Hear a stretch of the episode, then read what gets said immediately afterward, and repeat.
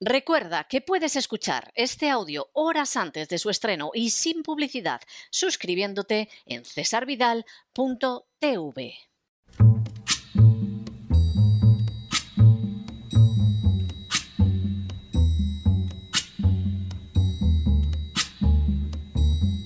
La voz con César Vidal desde el exilio. When the night has come and the land is dark and the moon is the only light we'll see. No, I won't be afraid. Oh, I won't be afraid just as long as you stand, stand by me. Y buenos días, muy buenas tardes, muy buenas noches y muy bienvenidos a esta nueva singladura de La Voz. Soy César Vidal, hoy es el martes primero de marzo de 2022 y me dirijo a los hispanoparlantes de ambos hemisferios, a los situados a uno y otro lado del Atlántico y como siempre lo hago desde el exilio. Corría el año 29 después de Cristo cuando un rabino judío enseñaba a sus discípulos. En el curso de su conversación, el rabino afirmó: Hadam kijikne et kol haolam benafsho tishahet. Lo que podría traducirse como de qué le sirve al hombre ganar el mundo si pierde su alma. La pregunta, ciertamente retórica del rabino, apuntaba a una angustiosa y perentoria realidad. A lo largo de la historia, los seres humanos se han debatido durante milenios por conquistar cuotas de poder. En el caso de algunos, muy excepcionales, incluso han concebido un poder que pudiera llegar a ser continental e incluso mundial. Algunos han estado más cerca que otros de conseguir sus objetivos, pero esa no es en realidad la consideración más importante.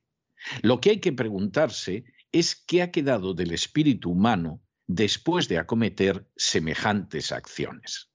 ¿Realmente la persona es mejor? No más poderosa o influyente o adinerada, sino mejor. ¿Realmente esa persona ha conseguido que otras se vean beneficiadas por sus actos? No sometidas o rendidas o esclavizadas, sino beneficiadas. ¿Realmente esa persona ha utilizado lo mejor que había en su interior? No lo más astuto, lo más susceptible de proporcionarle éxito, lo más atractivo, sino lo mejor? Si no es así, resultará a fin y a la postre vano y posiblemente más que dañino el trayecto vital de esa persona. A fin de cuentas, como señaló el rabino, ¿de qué habrá servido ganar en mayor o menor medida el mundo si al fin y a la postre ha perdido el alma? Por cierto, el rabino en cuestión se llamaba Jesús de Nazaret. En las últimas horas hemos tenido nuevas noticias sobre circunstancias que podrían indicar que estamos al final de una era. Sin ánimo de ser exhaustivos, los hechos son los siguientes. Primero, en 1991 se produjo el colapso de la Unión Soviética y el final de la Guerra Fría. Estados Unidos se convirtió así en la única potencia mundial, iniciándose una época de unipolaridad en la política internacional. Segundo, lejos de intentar incorporar a Rusia a un proyecto mundial, como había sucedido con la Alemania surgida del nazismo tras la Segunda Guerra Mundial, la política de Estados Unidos se dirigió a desmembrarla y debilitarla con la idea de eliminar cualquier posible resurgimiento. Para lograrlo, entre otras cosas, impulsó la elección de Boris Yeltsin, antiguo miembro del Partido Comunista de la Unión Soviética, dispuesto a aceptar las directrices de Washington. A Yeltsin, como previamente a Gorbachev, se le prometió que la NATO no avanzaría una sola pulgada hacia el este. Tercero, tras perder el 30% de su territorio y el 40% de su riqueza, pero asumir el 100% de la deuda de la antigua Unión Soviética, a lo largo de la década de los 90 se produjo la denominada violación de Rusia a menos de consejeros internacionales y de compañías multinacionales americanas y británicas. Cuarto, La denominada terapia de choque no sacó a Rusia del marasmo en que la habían sumido las reformas de Gorbachev, sino que por el contrario llevaron a la quiebra a multitud de empresas, provocaron un empobrecimiento generalizado de la población y causaron la muerte de no menos de 8 millones de personas a consecuencia de la quiebra del sistema de cobertura social que existía en la época de la Unión Soviética. Quinto, en paralelo, la política llevada a cabo por la administración Clinton implicó una mayor intervención en los asuntos internos de Europa. Siguiendo la máxima de que el desmembramiento de Yugoslavia serviría como una especie de ensayo del desmembramiento aún mayor de Rusia, Clinton fue el responsable directo de los bombardeos y acciones militares sufridos por Yugoslavia en 1999. Los ataques tuvieron lugar desde el 24 de marzo hasta el 11 de junio de ese año, constituyendo la segunda gran guerra de la OTAN desde su creación. La guerra fue iniciada unilateralmente por la OTAN, sin autorización previa del Consejo de Seguridad de la ONU. Sexto, de manera bien significativa, el dirigente serbio Slobodan Milosevic, al que los medios presentaron como un nuevo Hitler, fue encontrado muerto en su celda en el año 2006, pero sería absuelto póstumamente de las acusaciones de crímenes de guerra. Por lo que se refiere al numerosísimo caso de crímenes de guerra perpetrados por la NATO en Yugoslavia, jamás fueron sometidos a juicio. Séptimo, Incumpliendo las promesas a Rusia, en 1999 Polonia, Hungría y Chequia se unieron a la NATO. En Rusia, la inmensa frustración por los desastres sucedidos durante la década de los años 90 se tradujo en un enorme respaldo popular al Partido Comunista. De hecho, el Partido Comunista no regresó al poder solo porque las elecciones del año 2000 las ganó Vladimir Putin. Octavo, en su primer mandato, Putin logró aumentar el Producto Interior Bruto de Rusia en un 72% e impidió cualquier posible pérdida territorial. En un intento de mejorar las relaciones con Occidente, Putin incluso solicitó la entrada de Rusia en la OTAN. Por supuesto, Rusia no fue admitida en el seno de la OTAN. Noveno. En 1997 se estableció en Washington el proyecto para el nuevo siglo americano, en el que figuraban personajes como Donald Rumsfeld, Paul Wolfowitz, Jeff Bush, Richard Pearl y Dick Cheney. Todos ellos tendrían un papel extraordinario durante la presidencia de George W. Bush. Décimo.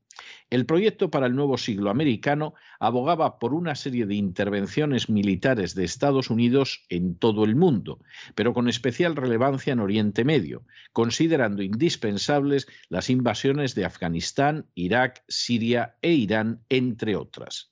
El proyecto para el nuevo siglo americano reconocía que el pueblo americano no tenía ningún interés en ese tipo de guerras, pero que un ataque al estilo de Pearl Harbor lo movilizaría en esa dirección. Ese ataque tuvo lugar el 11 de septiembre de 2001. Un décimo. Los atentados del 11 de septiembre permitieron el desencadenamiento del proyecto para el nuevo siglo americano, Así, en octubre de 2001, la NATO, bajo la dirección de Estados Unidos, procedió a la invasión de Afganistán, alegando que acabaría con Al-Qaeda, a la que se culpaba de los atentados del 11 de septiembre. La intervención de la NATO ciertamente derribó el gobierno del talibán, pero fue solo el inicio de la guerra más larga librada por Estados Unidos, una guerra de la que salió derrotado en el año 2021. Duodécimo. En paralelo, en el año 2002, en otro claro incumplimiento de las promesas formuladas a Rusia, se anunció la entrada en la NATO de otros siete países de Europa Central y Oriental. Bulgaria, Estonia, Letonia, Lituania, Rumanía, Eslovaquia y Eslovenia. La entrada se convertiría en formal en el año 2004. Décimo tercero. En el año 2003, Estados Unidos procedió a invadir Irak alegando que su dictador Saddam Hussein contaba con armas de destrucción masiva. La afirmación era rotundamente falsa y, de hecho, cuando el general americano Colin Powell leyó documentos en la sede de Naciones Unidas que apuntaban a esa circunstancia, mintió descaradamente falseando su contenido. La guerra efectivamente derribó a Saddam Hussein, pero se extiende hasta el día de hoy, habiendo sumido a Irak en una situación de miseria e inestabilidad a la que no se ve fin, fin cercano. Décimo cuarto. También durante la presidencia de Bush se llevaron a cabo las primeras revoluciones de colores que disfrazaron de movimientos populares lo que eran operaciones de cambio ilegal de gobierno impulsadas entre otros por las organizaciones de George Soros. Las revoluciones de colores más importantes en aquel entonces fueron la rosa de 2003 en Georgia y la naranja de 2004 en Ucrania, que permitió que los nacionalistas ucranianos llegaran al poder, así como la de los tulipanes en Kirguistán en 2005. El fenómeno continuaría durante toda la década siguiente como una manera de dar golpes de Estado disfrazados de movimientos populares en Europa, Asia y África. Décimo quinto. El esfuerzo bélico combinado en Afganistán e Irak no solo disparó el gasto público y la deuda de Estados Unidos, sino que limitó enormemente la posibilidad de continuar con los planes del nuevo siglo americano, cuyos componentes reconocieron su fracaso en 2006 disolviéndose como entidad. Con todo, al año siguiente, Estados Unidos desplegó tropas en Etiopía, Kenia, Liberia, Mauricio, Ruanda, Seychelles, Somalia, Tanzania y Uganda. El nuevo tablero de ajedrez tenía como claro objetivo el control de África, aunque la opinión pública americana prácticamente no se enteró de nada de estos movimientos. Décimo sexto. En 2009 llegó a la presidencia de Estados Unidos Barack Obama.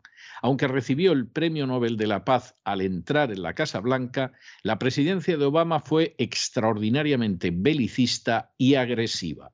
A decir verdad, sus dos mandatos se caracterizaron por avanzar la agenda globalista de forma coactiva en distintas naciones y por favorecer, como otros presidentes anteriores, los negocios del complejo industrial militar. Un papel determinante en la política de Obama lo tuvo George Soros, que a la sazón estaba dotado de un inmenso poder en el seno del Partido Demócrata. Décimo séptimo. Barack Obama, incumpliendo una vez más las promesas formuladas a Rusia, incorporó a la NATO a Albania y Croacia en el año 2009 sin embargo, sus dos mandatos estuvieron especialmente marcados por acciones subversivas en las que tuvo un papel esencial George Soros y que han pasado a la historia denominadas como primaveras árabes y revoluciones de colores. Décimo octavo. Las primaveras árabes fueron en términos generales fracasos absolutos que llegaron a amenazar con la implantación de regímenes islámicos radicales o como en el caso de Siria, con la abierta derrota de Estados Unidos, que se vio superado por una Rusia que logró mantener en el poder a Al-Assad.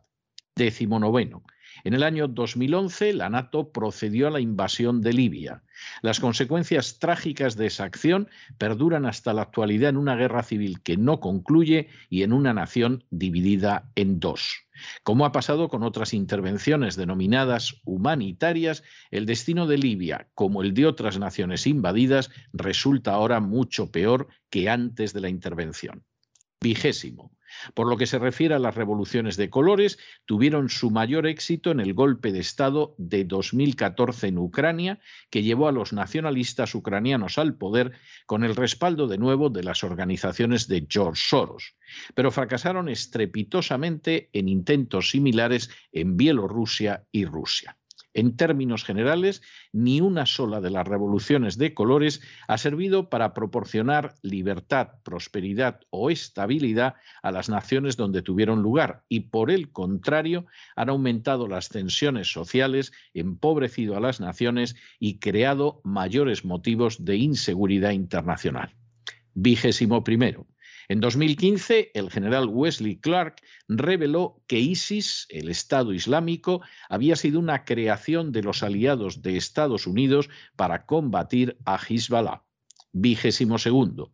De manera bien significativa, el Premio Nobel de la Paz Obama bombardeó ocho naciones en sus cinco primeros años de mandato y tras insistir en que el calentamiento global era el principal reto del siglo XXI y presionar a diferentes naciones para que asumieran la ideología de género, no logró en absoluto frenar el ascenso meteórico de China y aumentó las razones de resentimiento de una Rusia a la que siguió acosando en vez de convertirla en aliado. Por añadidura, fue incapaz de impedir que Rusia recuperara Crimea. Vigésimo tercero. La llegada de Donald Trump a la presidencia marcó algunos cambios significativos en la política americana. Convencido de que el enfrentamiento real se daba entre globalistas y patriotas, Trump detuvo el impulso de la agenda globalista y evitó las presiones del complejo industrial militar para entrar en nuevas guerras aunque no consiguió salir de Irak ni de Afganistán, aunque aceptó la alianza con Arabia Saudí y aunque autorizó operaciones como el asesinato del general iraní Qasim Soleimani, Donald Trump impulsó iniciativas de paz como los acuerdos de Abraham entre Israel y las naciones del Golfo Pérsico y sobre todo se convirtió en el primer presidente americano desde 1941 que no introdujo a los Estados Unidos en una nueva guerra. Vigésimo cuarto. A pesar de haber sido acusado de recibir ayuda del presidente ruso Putin, lo cierto es que Donald Trump también incumplió las promesas formuladas a Rusia y en año 2017 la OTAN reconoció oficialmente como miembros aspirantes a Bosnia y Herzegovina, Georgia y Macedonia, siendo en el caso de Georgia un caso especialmente sensible para la seguridad de Rusia. Vigésimo quinto. Será objeto de especulación por generaciones hasta qué punto la negativa de Trump de no entrar en una nueva guerra resultó decisiva para haberse apartado del poder. Sí resulta indiscutible que con un respaldo de los medios que llegó incluso a la práctica de la censura contra el propio presidente de los Estados Unidos, Biden pudo entrar en la Casa Blanca en el año 2021. Su llegada al poder implicó un regreso a una política encarnizada de impulso de la agenda globalista, precisamente cuando esa agenda, a través del foro de Davos, anunciaba un gran reseteo que, entre otras consecuencias, tendría la de que para el año 2030 Estados Unidos ya no sería la primera potencia mundial, sino una nación más entre varias potencias. Y vigésimo sexto, Biden ha protagonizado hasta la fecha una desastrosa retirada de Afganistán que en cualquier caso habría sufrido cualquier otro presidente y una política de acoso de Rusia manifestada en la posibilidad de que Ucrania entrara en la NATO, acabando así con el principio de mutua destrucción asegurada que ha salvado al mundo durante décadas del estallido de una guerra nuclear. Cuando en el año 1991 tuvo lugar el colapso de la Unión Soviética, hubo quien anunció el final de la historia y el inicio de un periodo en que todo el planeta asumiría la democracia y la economía libre de mercado. Sin duda, al menos algunos de los que así pensaban eran bien intencionados y creían en su visión del futuro, pero esta no ha podido revelarse menos parecida a la realidad. Lejos de contribuir a estabilizar Europa, creando una zona de naciones desmilitarizadas en el centro y en el este del continente, Estados Unidos no ha dejado de faltar a las promesas formuladas a Gorbachev y a Yeltsin y de mover las fronteras de la NATO cada vez más hacia el este. Lejos de contribuir a estabilizar Hispanoamérica mediante un trato justo y una colaboración leal con las naciones que la componen, Estados Unidos ha empleado su poder para presionar en favor de la adopción de la agenda globalista y ha permitido la perpetuidad de dictaduras como la venezolana, porque resulta ideal para llevar a cabo el saqueo de las riquezas de Venezuela, o la de Cuba, porque es un magnífico escaparate de lo que le pasa a los niños malos que no siguen los criterios de Washington. Lejos de seguir la política de los padres fundadores, de evitar las alianzas militares permanentes y de buscar sobre todo el comercio y las buenas relaciones con todas las naciones, Estados Unidos ha ido ampliando alianzas como la NATO, cuyas acciones ya poco o nada tienen que ver con sus primeros orígenes. Ha perpetrado horribles crímenes de guerra en el planeta y ha creado una inestabilidad en Europa que puede ser fatal. Lejos de seguir una política de trato equitativo con sus aliados, ha desarrollado una actitud impositiva que, por ejemplo, en la actual crisis de Ucrania está causando gravísimos daños económicos a Europa y está contribuyendo a crear fisuras en el sistema de alianzas con Estados Unidos. Lejos de concluir con el terrorismo islámico, ha terminado por fomentarlo en dudosas operaciones de inteligencia que han convertido el mundo en más volátil e inestable y lejos de proporcionar cohesión a la nación, ha optado por gastar el 53% de su presupuesto nacional en gastos militares y por impulsar políticas disgregadoras como las seguidas por la agenda globalista. Todo ello ha estado unido en paralelo al avance imparable de China en Asia, África, Europa e Hispanoamérica, de donde lleva años desplazando a Estados Unidos, así como la actitud de una Rusia que ha terminado por lanzarse en brazos de la potencia asiática para enfrentarse con las injusticias intolerables que ha padecido durante los últimos 30 años. Estados Unidos tuvo en sus manos, en las tres décadas de poder unipolar, cambiar el mundo para bien.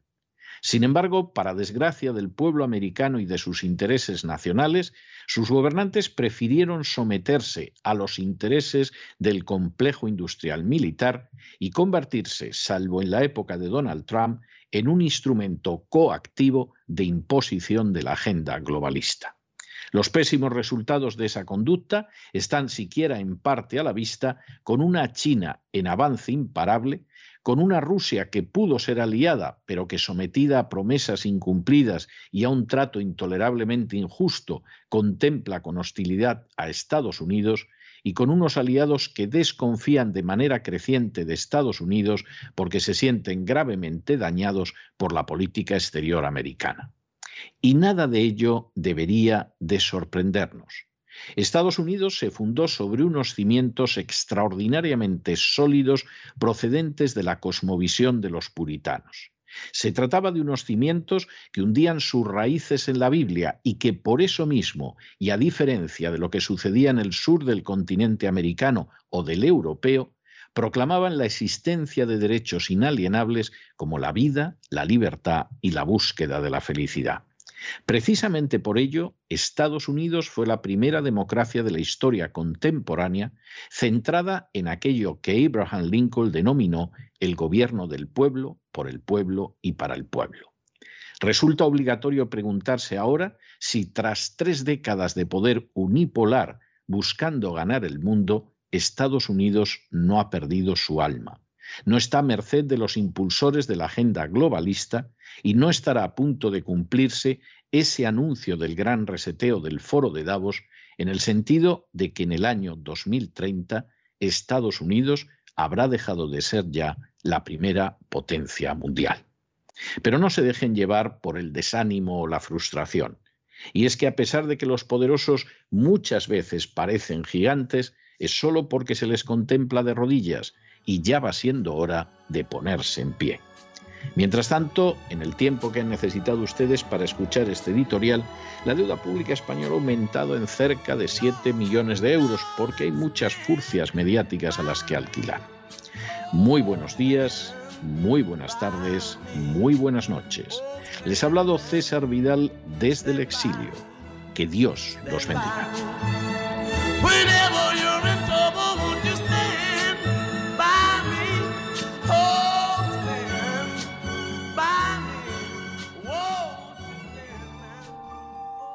Esta sección está patrocinada por crowdfunding con el siguiente mensaje. Nuestro Señor Jesucristo, el único Dios verdadero, es misericordioso y nuestro Salvador.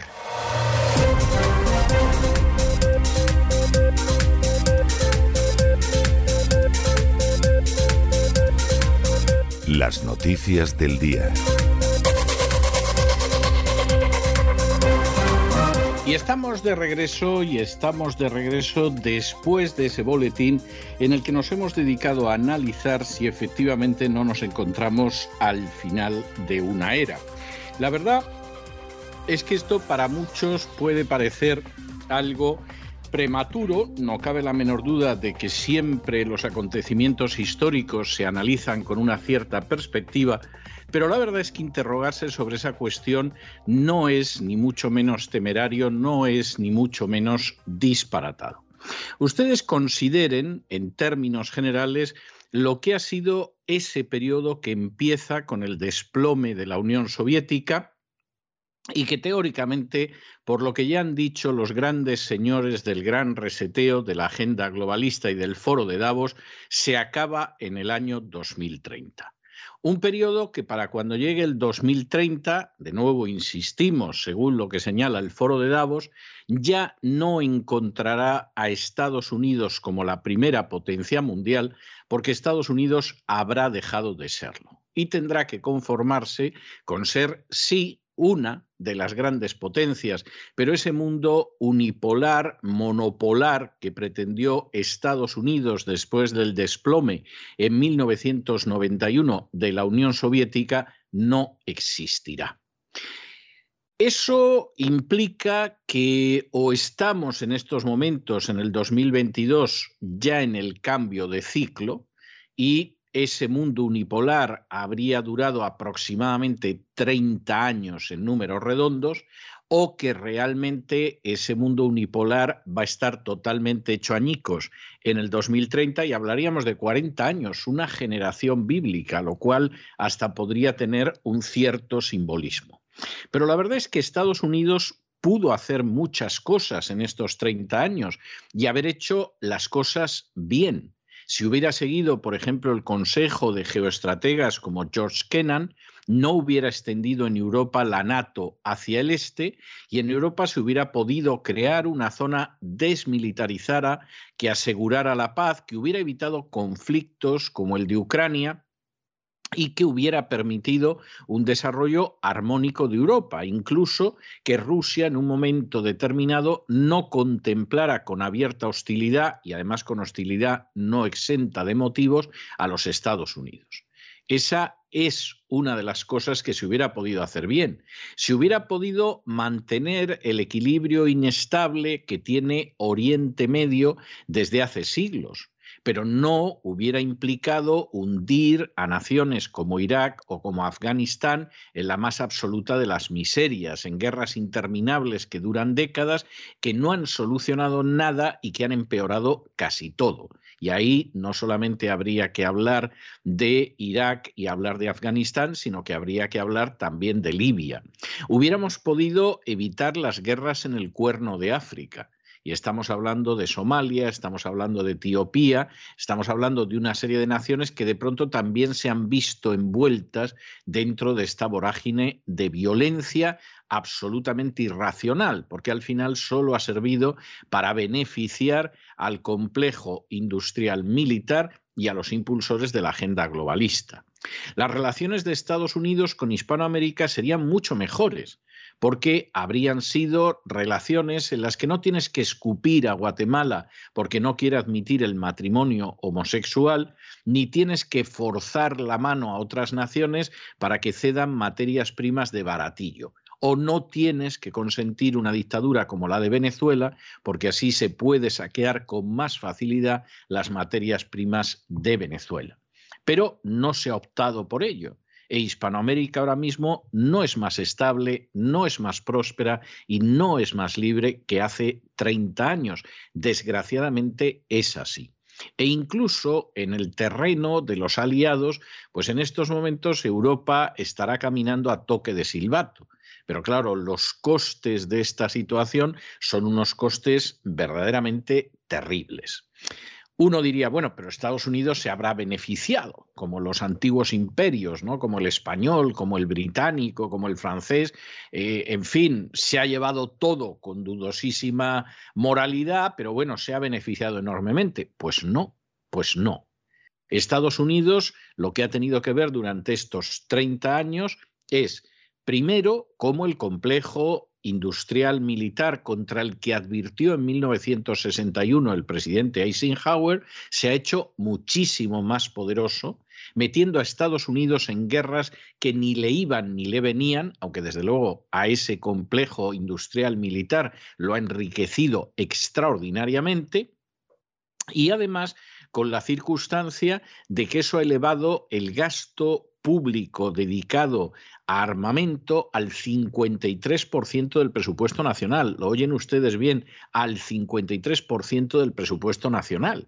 Claro, no es extraño que Estados Unidos tenga el déficit que tiene y tenga además la deuda que tiene. Si Estados Unidos no fuera Estados Unidos y no tuviera el dólar, hubiéramos ido a una suspensión de pagos y nos hubiera aplicado un tratamiento de choque el Fondo Monetario Internacional como se lo ha aplicado a otras naciones con muchísima menos deuda. Y esto es una realidad que no se puede negar, es una realidad absolutamente innegable y absolutamente irrefutable. Para colmo, Estados Unidos se ha visto sometida también al impulso de la agenda globalista. Eh, relativamente ralentizada en la época de Donald Trump, pero por supuesto muy impulsada, ya iniciada en la época de los Clinton, muy impulsada en la época de Obama y absolutamente desatada y desorejada en la época de Biden. Y esa agenda globalista no solamente es que corroe a cualquier nación donde prende, como si fuera un parásito del tipo de la tenia, es que además se da la circunstancia de que tiene un efecto absolutamente destructivo sobre los intereses nacionales de Estados Unidos, porque esa agenda globalista señala claramente que para el 2030 Estados Unidos no será ya la primera potencia mundial. Bueno, pues aquí es donde estamos. Y desde luego, como ocasión perdida durante 30 años, no se puede negar salvo para los defensores de la agenda globalista, para los eh, vendedores y fabricantes de armas, para el complejo industrial militar, han sido 30 años perdidos en los cuales el mundo podría haber sido mejor y es decididamente peor, más inestable, más volátil, menos próspero en términos generales, con una China que amenaza con adelantar a los Estados Unidos, porque no ha perdido el tiempo con un complejo industrial militar, ni tampoco con la ideología de género, y con una Rusia que no es rival para Estados Unidos, pero que desde luego se siente más que razonablemente y justamente ofendida y maltratada por el hecho de que todas las promesas que se le hicieron de no extender la NATO no solamente no se han cumplido, sino que de forma continua y sistemática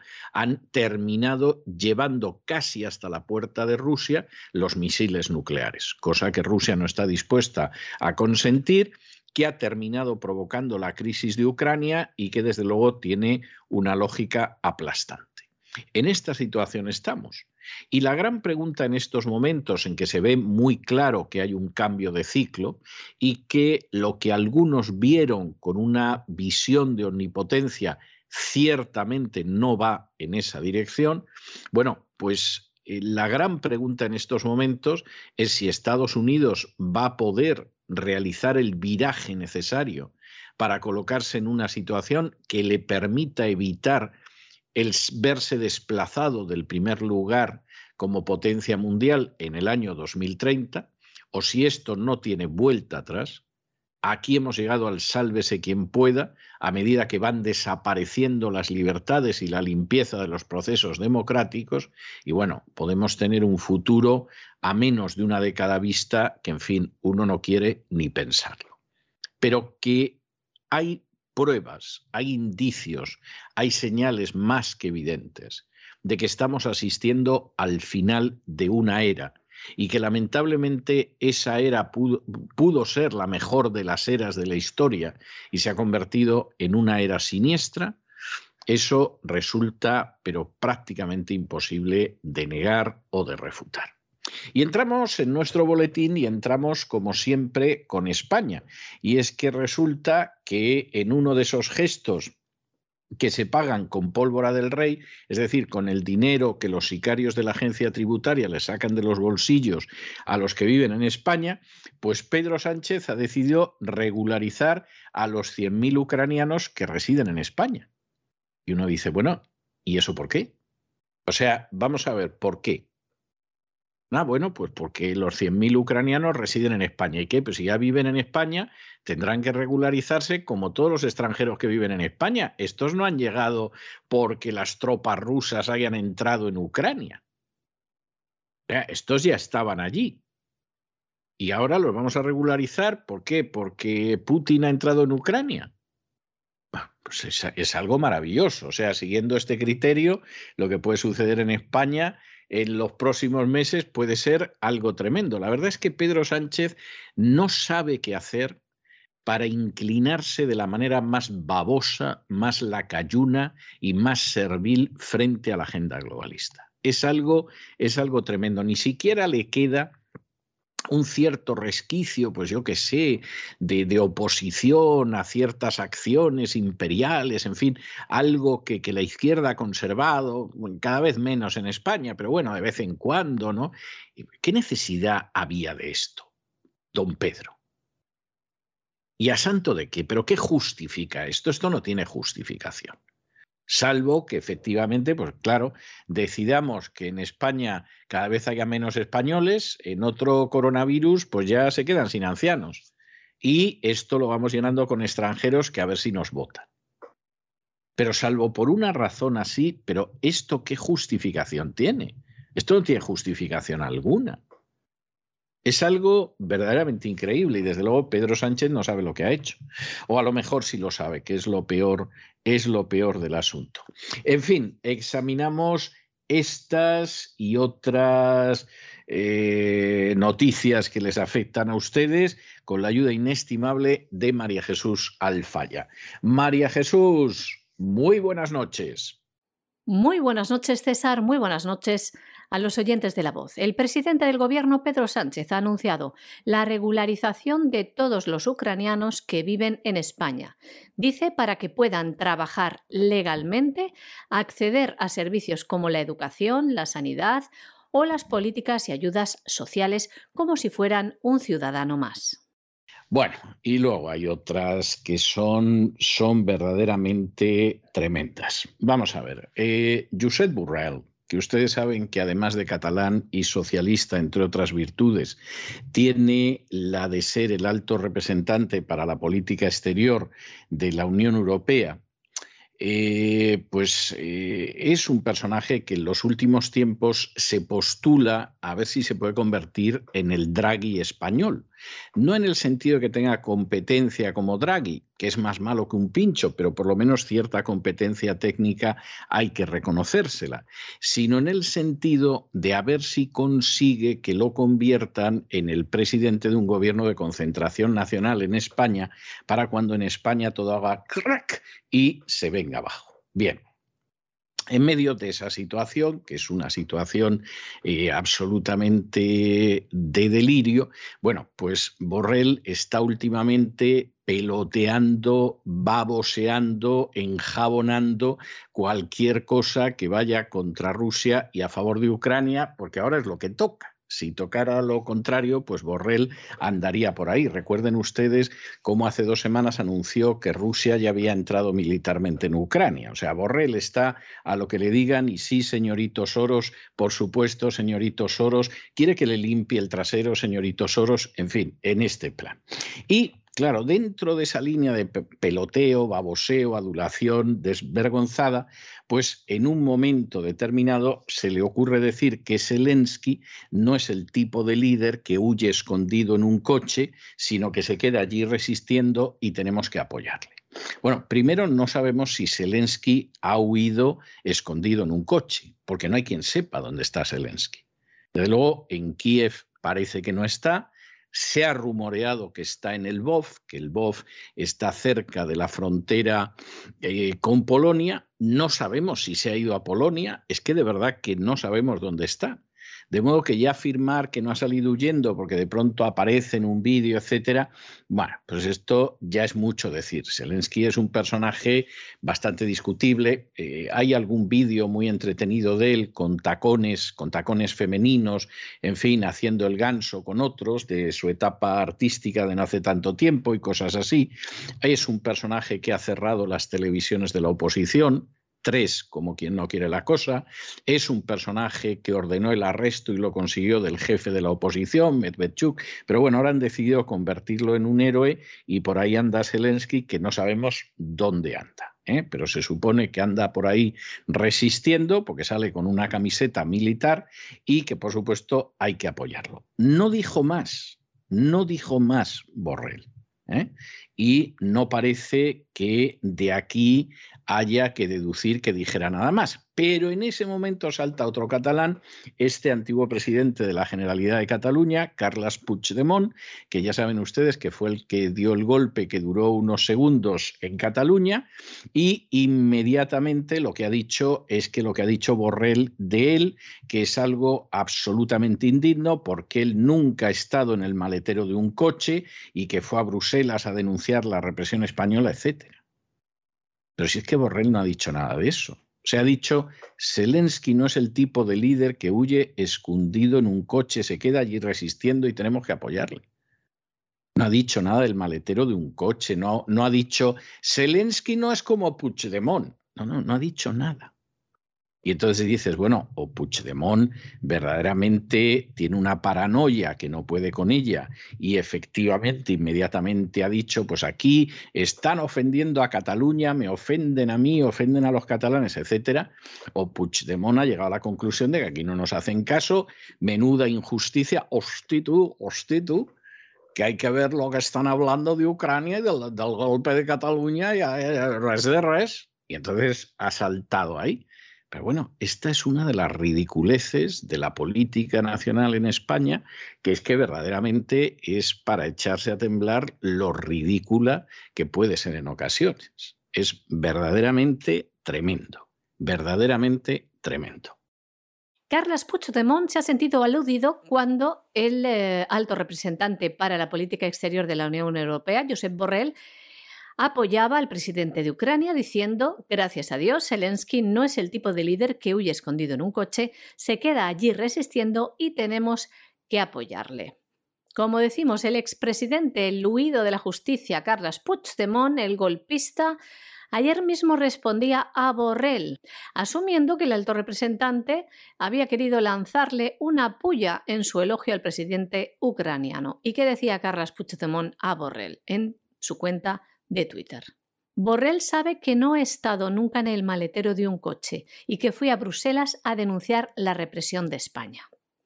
Además, el gobierno autonómico de la comunidad autónoma catalana se ha sumado hoy al coro de críticas asegurando que Josep Borrell, les leemos, se dedica a hacer bromas de carácter interno que no solo es que no tengan gracia, sino que buscan ofender a miles de catalanes como ya lo han hecho en ocasiones anteriores.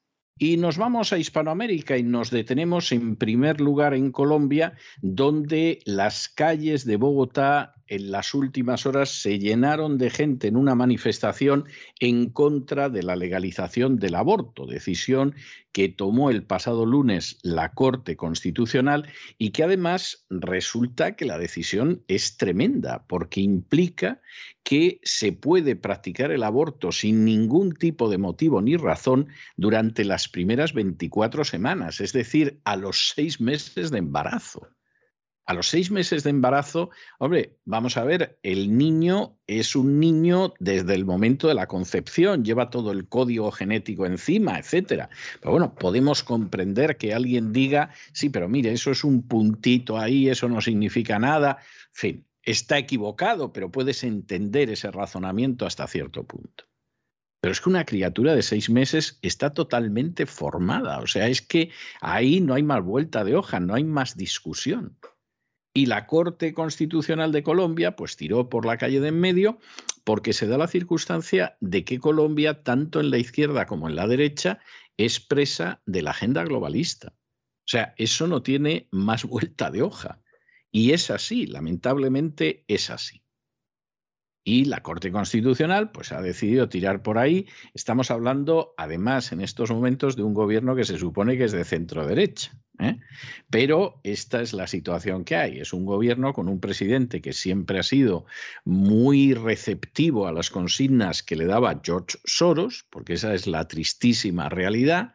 Y todo camina posiblemente hacia un gobierno de izquierdas futuro que seguramente no va a ser menos globalista que en un momento determinado la gente salga a la calle para protestar, que desearía que efectivamente diera marcha atrás en esta situación y que se plantea hasta qué punto la Corte Constitucional puede adoptar unas funciones legislativas que no tiene, porque esas funciones que las tiene es el legislativo.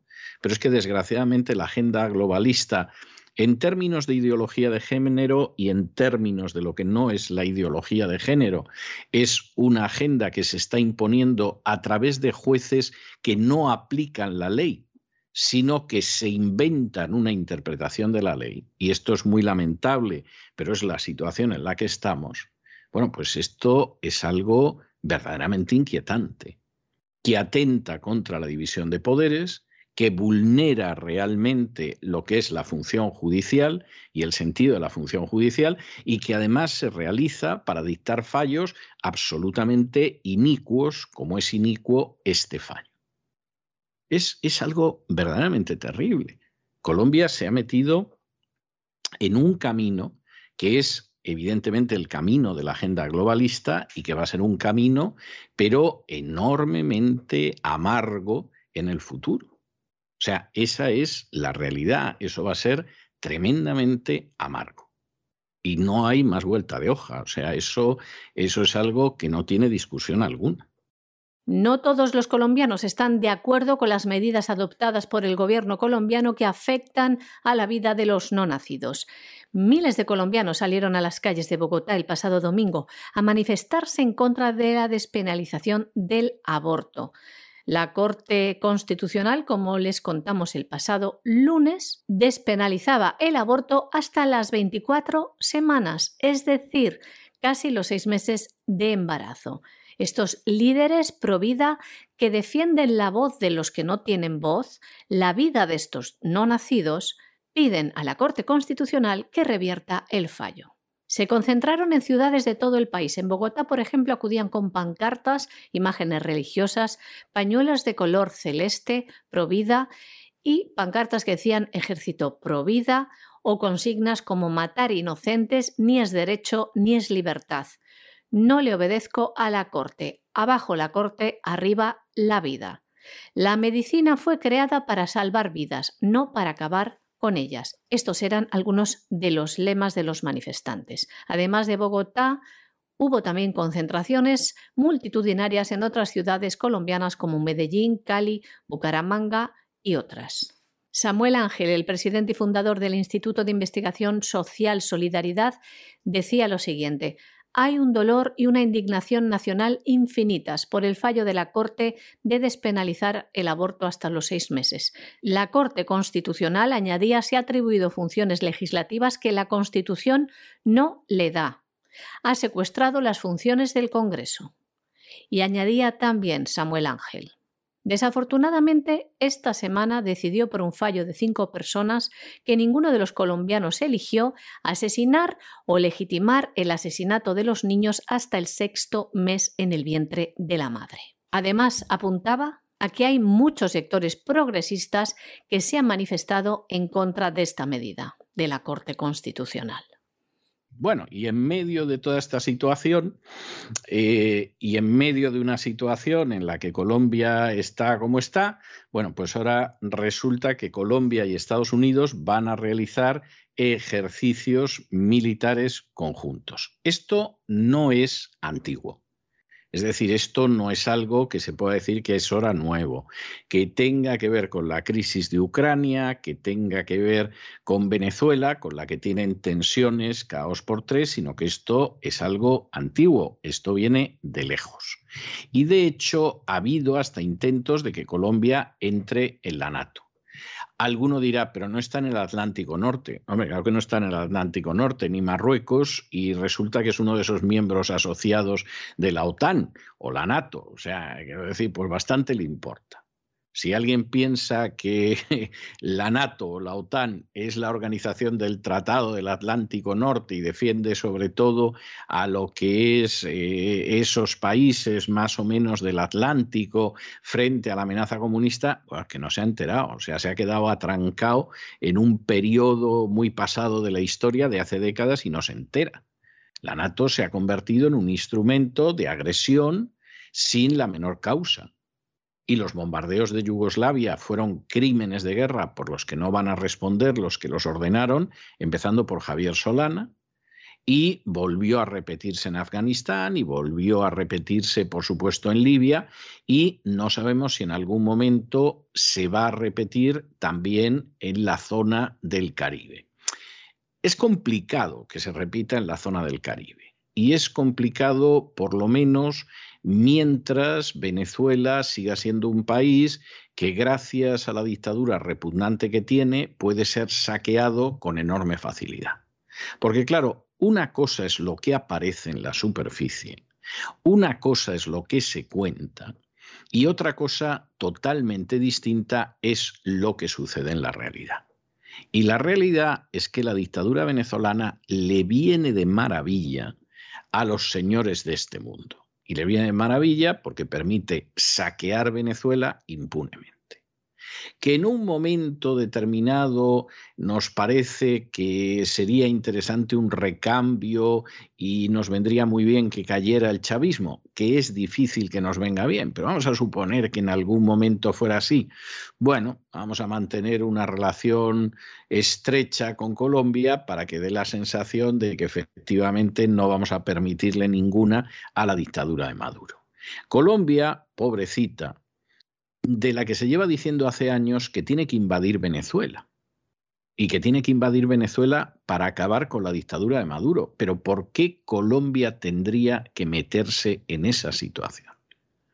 Colombia, en todo caso, lo que tiene que proteger es su frontera para que dejen de llegar centenares de miles de venezolanos que luego entran en Colombia y que en algunos casos pues, son pobre gente y gente decente, pero en muchísimos casos son delincuentes y tienen un efecto sobre la paz social en Colombia que es verdaderamente devastador, porque en muchos casos además son delincuentes muy violentos. Y con eso Colombia va que vuela, o sea, con controlar lo que son sus fronteras frente a Venezuela, vamos, para los intereses nacionales de Colombia, de sobra. No hace ninguna falta hacer ejercicios en el Mar Caribe con un submarino nuclear. Todo esto queda muy bien a la hora de presentar músculos y, todo lo demás, pero no nos vamos a engañar. A efectos de los intereses de Colombia, más bien poco. Las cosas como son, más bien poco. Colombia y Estados Unidos han anunciado el inicio de ejercicios militares conjuntos en el Mar Caribe, que por primera vez incluyen un submarino nuclear. Esto ocurre en medio de las tensiones con Venezuela, que hay que decir que es aliado de Rusia en la región. El Ministerio de Defensa colombiano ha asegurado en su informe que las maniobras apuntan a fortalecer la lucha contra el narcotráfico y la protección de la soberanía nacional. Por su parte, el ministro de Defensa venezolano, el general Vladimir Padrino, ha rechazado de manera categórica los ejercicios colombo-estadounidenses, calificándolos de ostentación imperialista. Y nos vamos a internacional y lógicamente al irnos a internacional tenemos que detenernos en el conflicto de Ucrania, conflicto de Ucrania del cual hay muchas cosas que no sabemos, es decir, en estos momentos determinar cómo van las operaciones militares, pues es complicado, es decir, que sí, sabemos que van ganando los rusos, pero no sabemos cómo, de qué manera, por cuánto tiempo y si van a seguir ganando. Es decir, que han tomado Kharkov, que es la segunda ciudad más importante de Ucrania, esto parece que está establecido. Que tienen cercado Kiev y pueden entrar en Kiev en poco tiempo, pues esto también parece que está establecido. Pero más allá de eso no sabemos mucho más parece ser que han liquidado totalmente la Fuerza Aérea Ucraniana. Eh, la Unión Europea está pensando en ver los aviones que le vende a Ucrania para enfrentarse con la desaparición de su Fuerza Aérea y todo lo demás, pero realmente, realmente, cómo mm, van las operaciones militares en estos seis días, eh, después de lo que fueron, yo diría que las primeras 48 horas, es bastante difícil de saber. ¿Qué ha pasado en otros terrenos? Bueno, pues ayer, como les anunciamos, tuvo lugar la reunión entre representantes de Rusia y Ucrania y, como era también de esperar, no se llegó a ningún acuerdo. Vamos, si hubieran llegado a un acuerdo el primer día, hubiera sido milagroso, pero como además Zelensky, que aparece y desaparece por ahí, y hace chas y aparece a tu lado, pues, pues claro, evidentemente en esa línea a Zelensky le estarán diciendo le apoyamos, le queremos, Zelensky aguanta, y entonces Zelensky pues va aguantando y en cualquier momento los rusos pisan el acelerador y vamos a ver lo que sucede. ¿Dónde está Zelensky? Esto no hay quien lo sepa. En Kiev, desde luego, parece que no está. Se hablaba de que estaba en el Bov, que es eh, ya muy cerca de la frontera con Polonia podría estar en Polonia. Es decir, no hay manera de saberlo, porque no vayan ustedes a creer que aparece por ahí diciendo aquí estoy yo, vamos, ya se librará el mucho de hacerlo. Y desde luego, lo que parece también evidente es que ayer no se llegó a un acuerdo.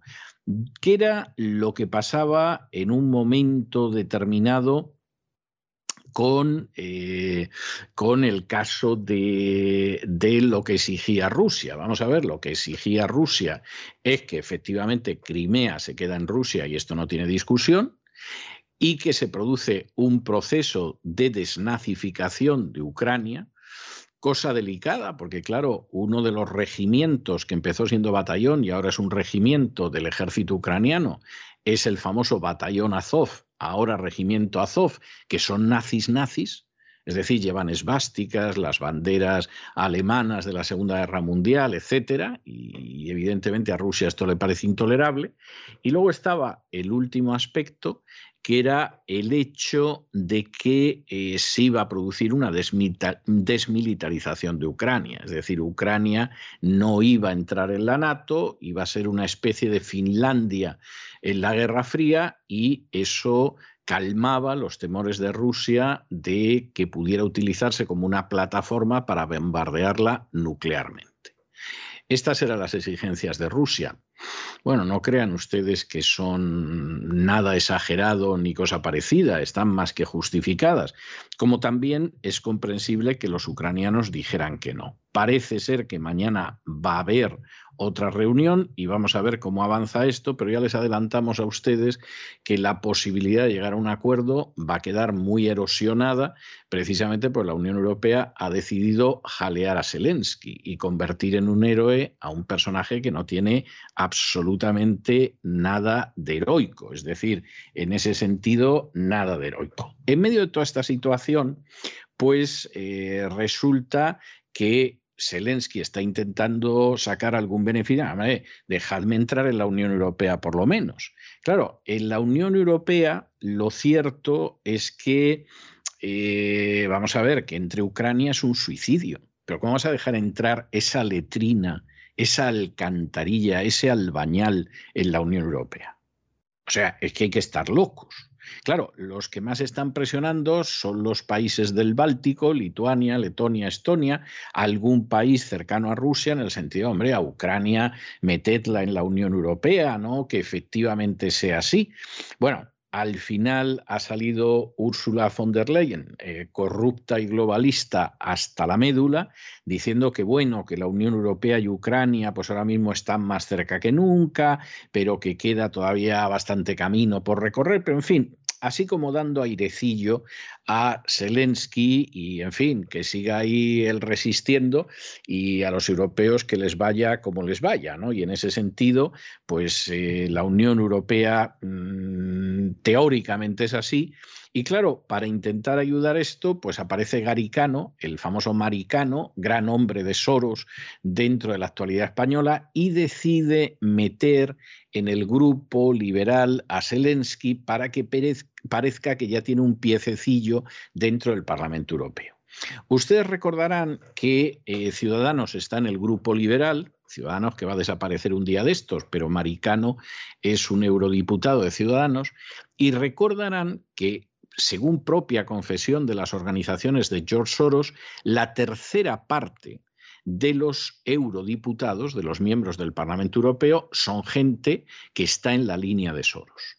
Y eso va desde la extrema izquierda hasta la derecha. Y por supuesto incluye a buena parte de la gente de Ciudadanos, vamos al señor Maricano el primero. ¿Eh?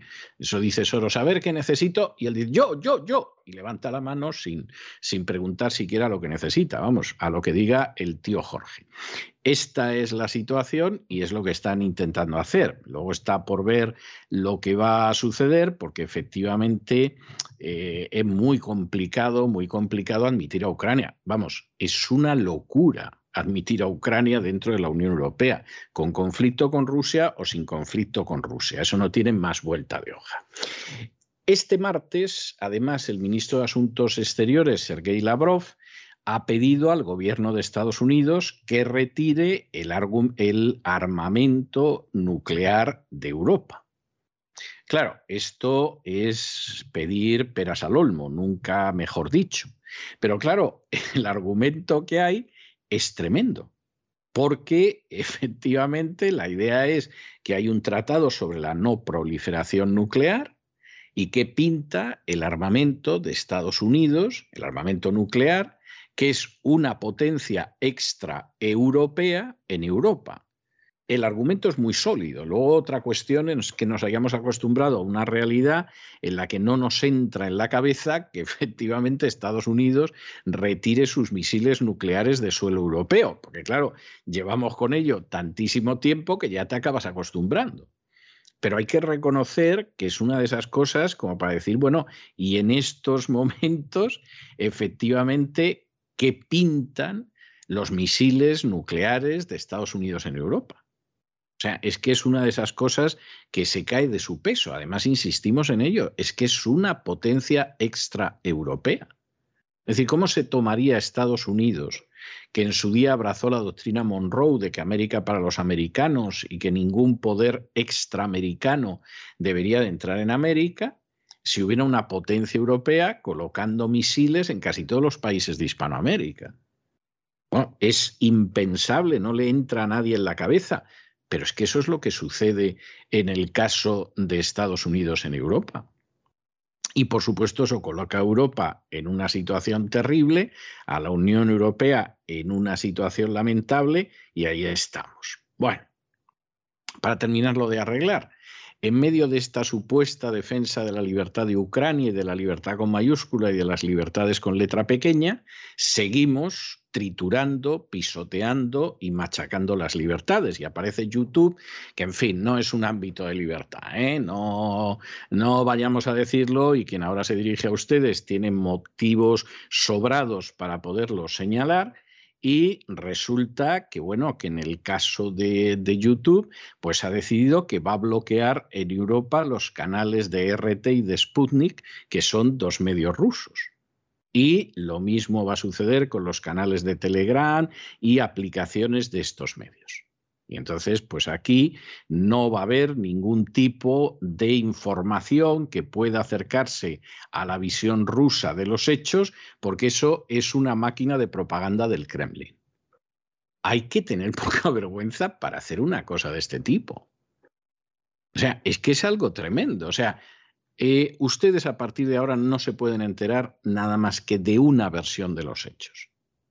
Bueno, ¿y eso por qué? ¿Y dónde está la libertad de prensa? ¿Y dónde está la libertad de expresión? No se puede usted enterar de eso porque eso es una máquina de propaganda. Ah, y, la que tienen ustedes montada en todos los medios, que repiten las mismas consignas, que nos cuentan las mismas historias, que nos sacan un desfile de aviones chinos como si fuera la aviación rusa en Ucrania, que la CNN vuelve a sacar a un muerto que ya sacó en otro conflicto anterior, que parece ser que es el muerto de la CNN y lo van sacando, eso no es máquina de propaganda.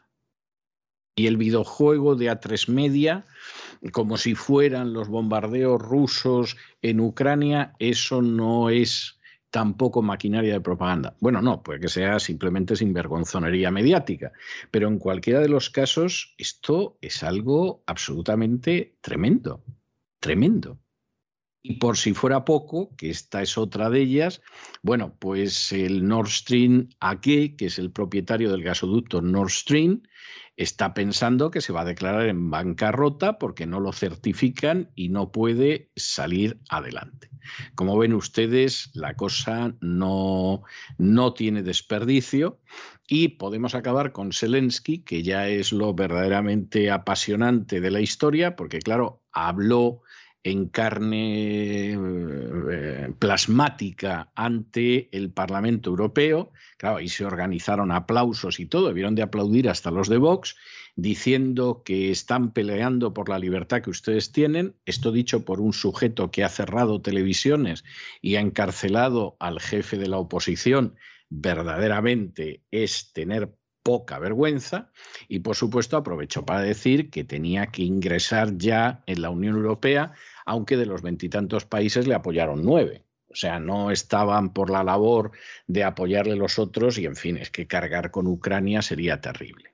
Pero como ven ustedes, aquí fuera de las operaciones militares que no sabemos realmente hasta dónde llegan, que sí que los rusos han avanzado mucho, pero hasta dónde, si tienen cierta resistencia o no, es algo que en estos momentos no sabemos, porque además han pretendido no causar bajas civiles, utilizar un armamento que solo afectara a determinadas bases y tal. Están viendo que les da lo mismo, o sea que en cualquier momento eso se pone más serio de lo que está ahora. Y efectivamente aquí hay una, una historia que eh, resulta tremendamente interesante. Y no solamente es la de la propaganda, sino cómo se está acabando con las libertades supuestamente en defensa de la libertad. Que Zelensky, que es un corrupto liberticida, aparezca diciendo que la libertad que ustedes tienen es la que queremos, bueno, puede que a lo mejor eso sea cierto porque en última instancia Zelensky, que es otra de las criaturas de Soros, seguramente sueña con una libertad, o más bien con una falta de libertad como la que ha habido en la Unión Europea durante la crisis del coronavirus. O sea, a lo mejor miren ustedes, no es descarado, ni sinvergüenza, ni hipócrita, sino que simplemente está diciendo la realidad. Queremos para Ucrania lo mismo que han conseguido ustedes imponer liquidando libertades en la Unión Europea durante los dos últimos años. Y ya el Tito George Soros contento del todo. Vamos a repasar algunos de los acontecimientos en torno al conflicto en Ucrania. La reunión que tuvo ayer entre Rusia y Ucrania no ha conseguido el acuerdo esperado por ninguna de las dos partes. Podrían volverse a reunir mañana. Rusia continúa avanzando en Ucrania para conseguir su objetivo, acabar con los opresores.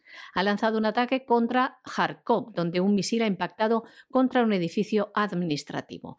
El presidente ucraniano describe el ataque como un crimen de guerra. Además, un convoy militar ruso de más de 60 kilómetros avanza hacia Kiev. El presidente ucraniano ha denunciado ante la Corte Penal Internacional a Rusia. Hoy el Kremlin respondía ante las acusaciones sobre supuestos crímenes de guerra en Ucrania y añadían desde el gobierno ruso, Rusia no es Estado parte de la Corte Penal Internacional. Y ayer, el fiscal jefe de la Corte Penal Internacional anunciaba que pedirá a los jueces abrir una investigación por crímenes de guerra y de lesa humanidad cometidos por cualquiera de las partes en todos los territorios de Ucrania. La investigación, de ser autorizada, tratará delitos cometidos en la península de Crimea y en las autoproclamadas repúblicas de Donetsk y Lugansk. Y Zelensky ha sido aplaudido en el Parlamento Europeo, donde ha dicho cosas como estas. Estamos peleando por la libertad que ustedes tienen.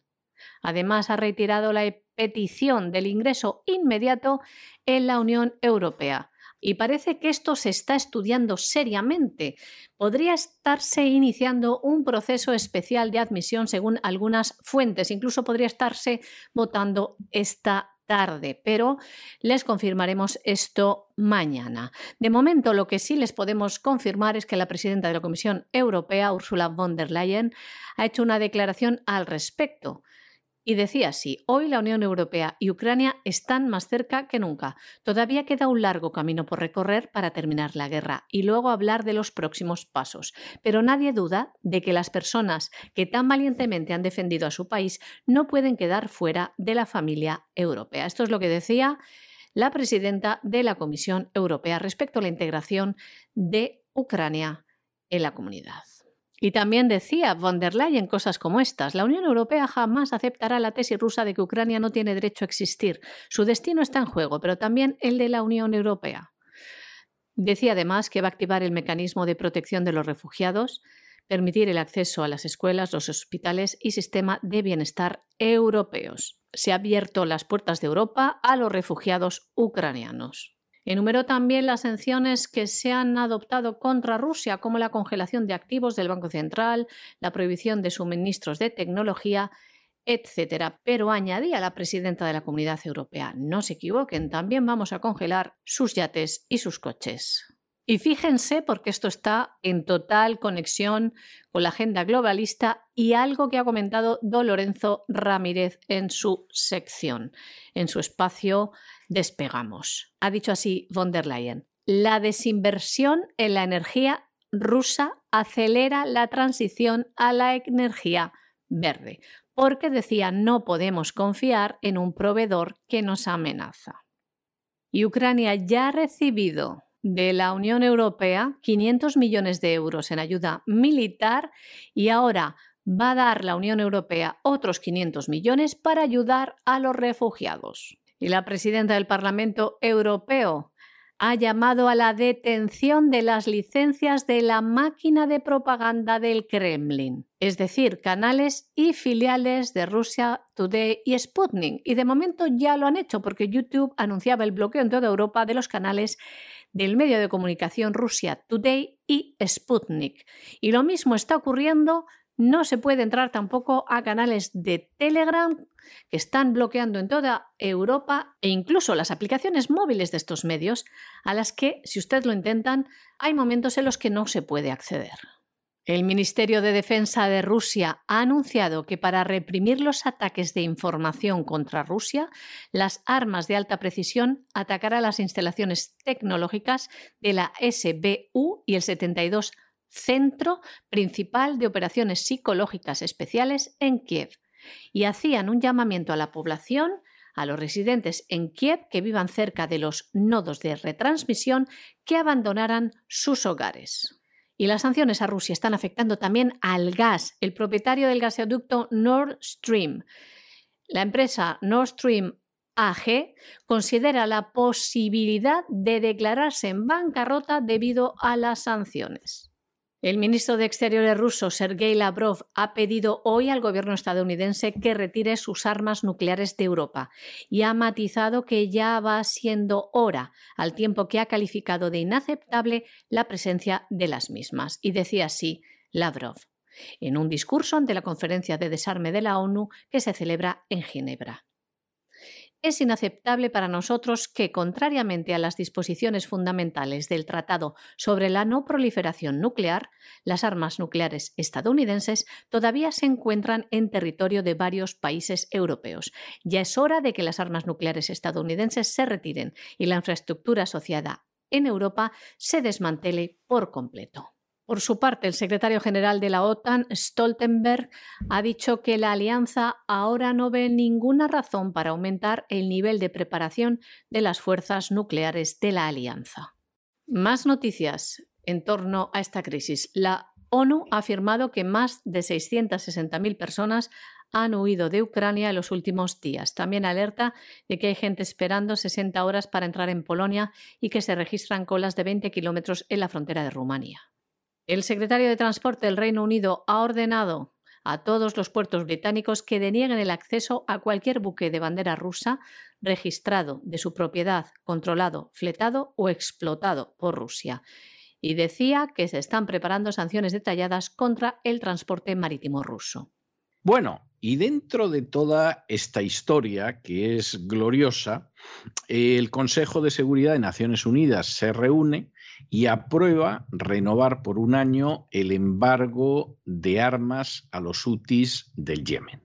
¿Eh? Esto es algo que en principio de esa manera pues eh, eh, sale adelante. Ha tenido en contra los votos de Brasil, de Irlanda, de México y de Noruega, pero de esta manera pues lo que sucede es que efectivamente pues ya sabemos quiénes son los malos porque los buenos son Arabia Saudí y los Emiratos Árabes Unidos. Fíjense ustedes hasta qué punto Arabia Saudí es buena que este fin de semana pasado pues así a lo tonto, a lo tonto, fulminó no menos de 37 bombardeos sobre el Yemen. O sea, vamos, maravilloso. ¿Ustedes escucharon algo de eso? ¿A que no? Pues lo subo. ¿Ustedes escucharon que Estados Unidos bombardeó Somalia este fin de semana? No. Pues mira tú por dónde. ¿Oyeron que había habido incursiones aéreas de Israel sobre Siria este fin de semana? Tampoco, tampoco lo han oído. Claro, es que estamos tan ocupados con Ucrania que, es que al final no damos abasto a más. El Consejo de Seguridad de las Naciones Unidas ha aprobado renovar por un año el embargo de armas impuesto a los UTIs en Yemen. Lo hace, dice, en respuesta a las recientes acciones de los rebeldes en el marco del conflicto, conflicto que se ha recrudecido durante los últimos meses, aunque no vean nada en los medios de comunicación. Esto supone la renovación de las medidas aprobadas por primera vez en el año 2014, que incluyen las prohibiciones de viaje y congelación de activos de diversos altos cargos de los UTIs. En esta votación, 11 votos a favor y 4 en contra, de Brasil, Irlanda, México y Noruega. Además, la resolución incluye la expansión hasta el 28 de marzo del año 2023 del mandato del panel de expertos sobre Yemen. También condena los últimos ataques de los rebeldes contra Arabia Saudí y Emiratos Árabes Unidos, incluido el perpetrado en enero contra Abu Dhabi, que dejó tres muertos.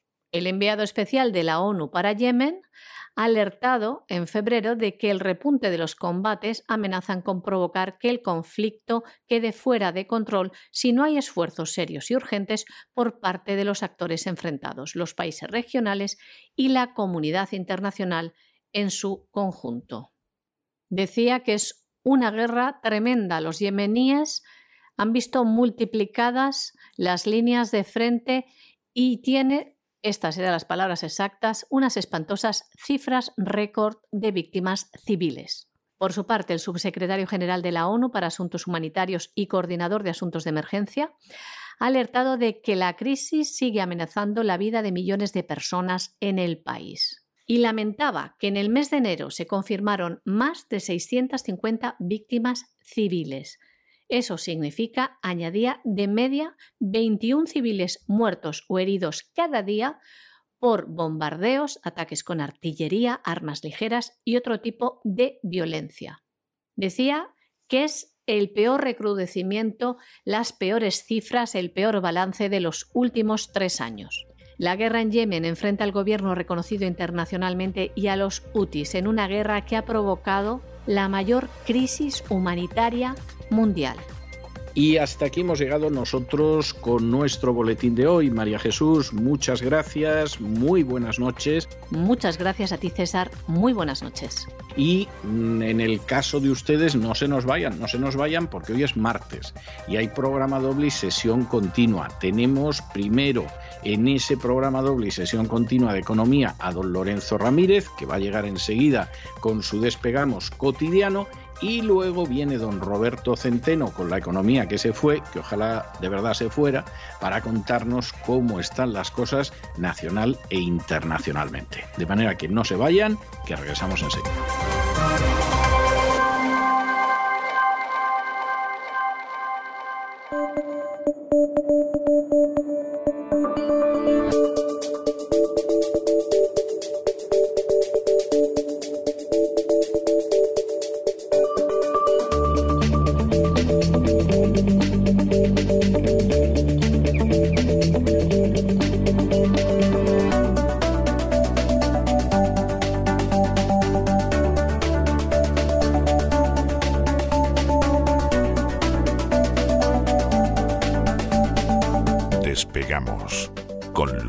Ramírez. Corremos raudos y veloces hacia nuestro avión, atravesamos el umbral, nos tiramos en plancha sobre los asientos, nos abrochamos los cinturones, despegamos y nos vamos elevando por los aires hasta alcanzar nuestra altura y nuestra velocidad de crucero. Don Lorenzo Ramírez, bueno, Buenas noches. ¿Qué hace usted con esa botella de gas ciudad? Yo no sé cómo le han dejado subir al aparato con eso. ¿La, ha ocultado usted debajo del abrigo o qué? O sea, pero tan mal estamos con esto del gas. Buenas noches, don Lorenzo. Muy buenas noches, don César. Buenas noches. Estoy aquí con el gas en el. He cambiado la avioneta eh, por un Eurofighter directamente. Eh. Bueno, por un Eurofighter no. Vamos a. Vamos a a tomárnoslo también con un poco de humor, ¿verdad? Por todos aquellos que todavía siguen diciendo barbaridades. Vamos hoy en un MiG-21. ¿eh? En un Big 21, ¿eh? como, como los que salían en la película Top Gun. ¿Se acuerda usted, don César, cuando hacía? Me acuerdo, me acuerdo de Top Gun, ¿Eh? sí, sí, sí, sí, vamos. Va a salir ahora una nueva, ¿no? Maverick, ¿no? Se va a llamar Maverick con Tom ¿Ah, Cruise ¿sí? ya. Sí, sí, sí, sí. Sí, sí, va a tener usted que sacar la cazadora esa que tiene de aviador. Tengo varias, tengo varias. Sí, sí, pero, pero Top Gun, que era una película curiosa porque veías a Tom Cruise y a la chica y no sabías muy bien quién era el chico y quién era la chica. O sea, era, era una película. Yo, yo recuerdo. Usted era más de Iceman, ¿no? De Iceman. Yo qué sé, yo creo que era más de la batalla de Inglaterra, pero, pero realmente es que los veías y decías, bueno, pero ahí exactamente quién es el chico, quién es la chica. Y luego me he enterado de que no iba yo tan desencaminado, o sea, algo, algo trasminaba aquella pareja. ¿eh? Sí, bueno, sí. Luego ya en Night White Sat ya salía directamente con, con túnica, de verdad, y máscaras y todas estas cosas, ¿no? Y esa cienciología del Tito Tom. Pues aquí estamos, un día más, eh, pilotando, navegando entre turbulencias, recibiendo disparos desde todos los flancos, pero intentando mantener el rumbo entre tanta desinformación, propaganda y en ocasiones, ¿por qué no decirlo, fuego amigo? ¿Verdad, César? Parece que cualquier cosa que no sea seguir al pie de la letra los comunicados oficiales, mmm, parece que molesta. ¿Eh? Bueno, es que es algo tremendo. No voy a hablar de la censura de YouTube porque eso, vamos, podríamos hacer a estas alturas una tesis doctoral solo con lo que nos han censurado a nosotros.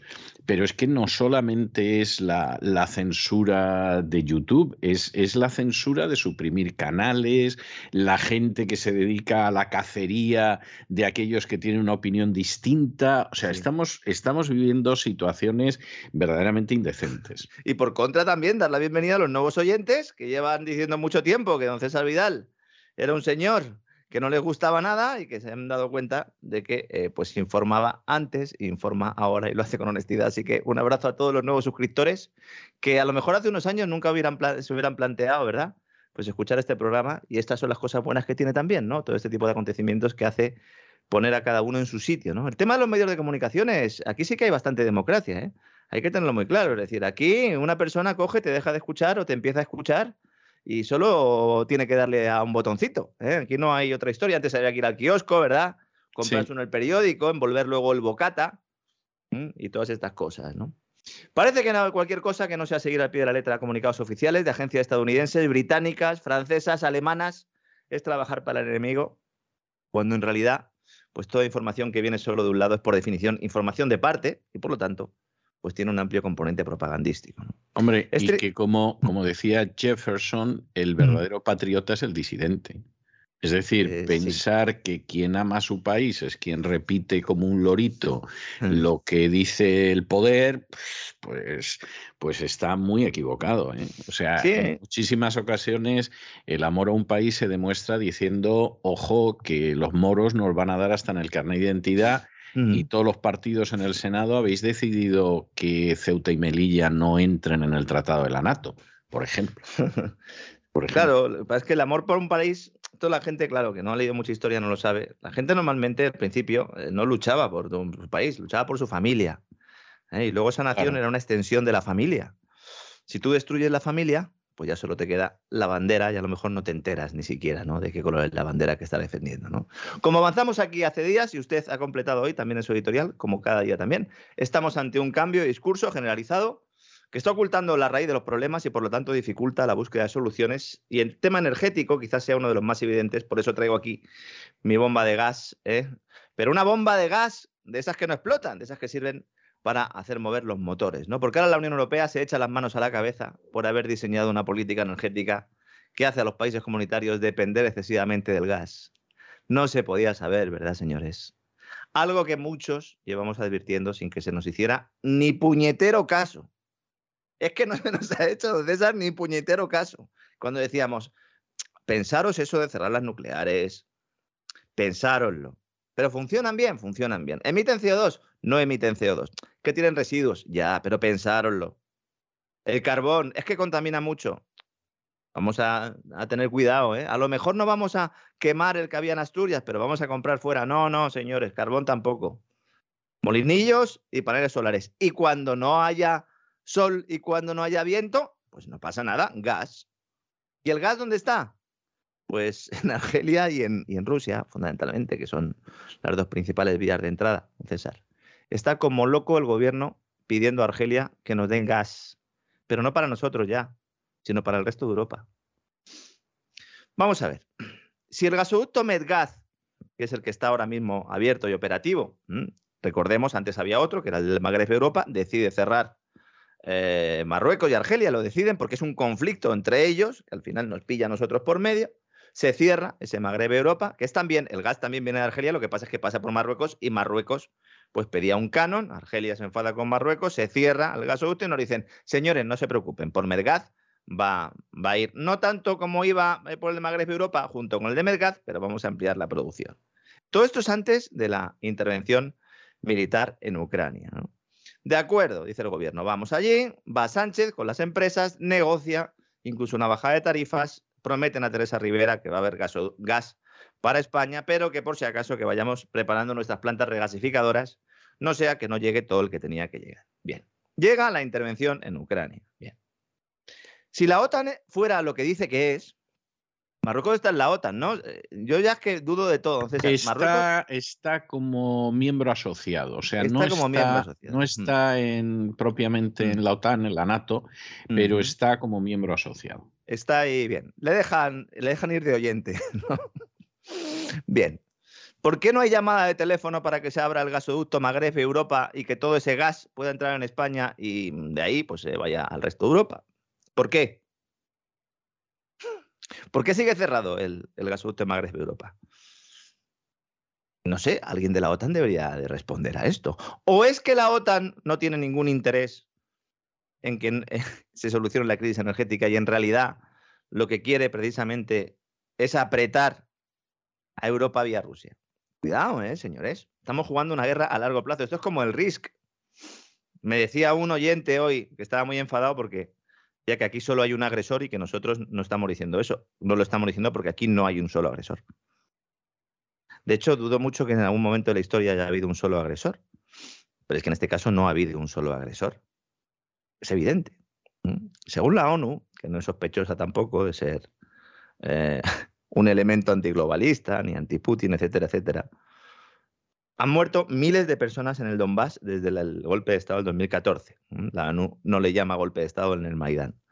Entonces, si la OTAN quiere, pues es tan sencillo como que se abra ese gasoducto. En lugar de eso, cumbre europea, los ministros de energía del viejo continente, asustados, comiéndose las uñas, ese viejo continente que está siendo usado, insisto, de escenario de guerra por los poderes globales, se reúnen en Bruselas y dicen, bueno, vamos a ver, ¿aquí qué hay que hacer? Pues hay que hacer un plan de choque.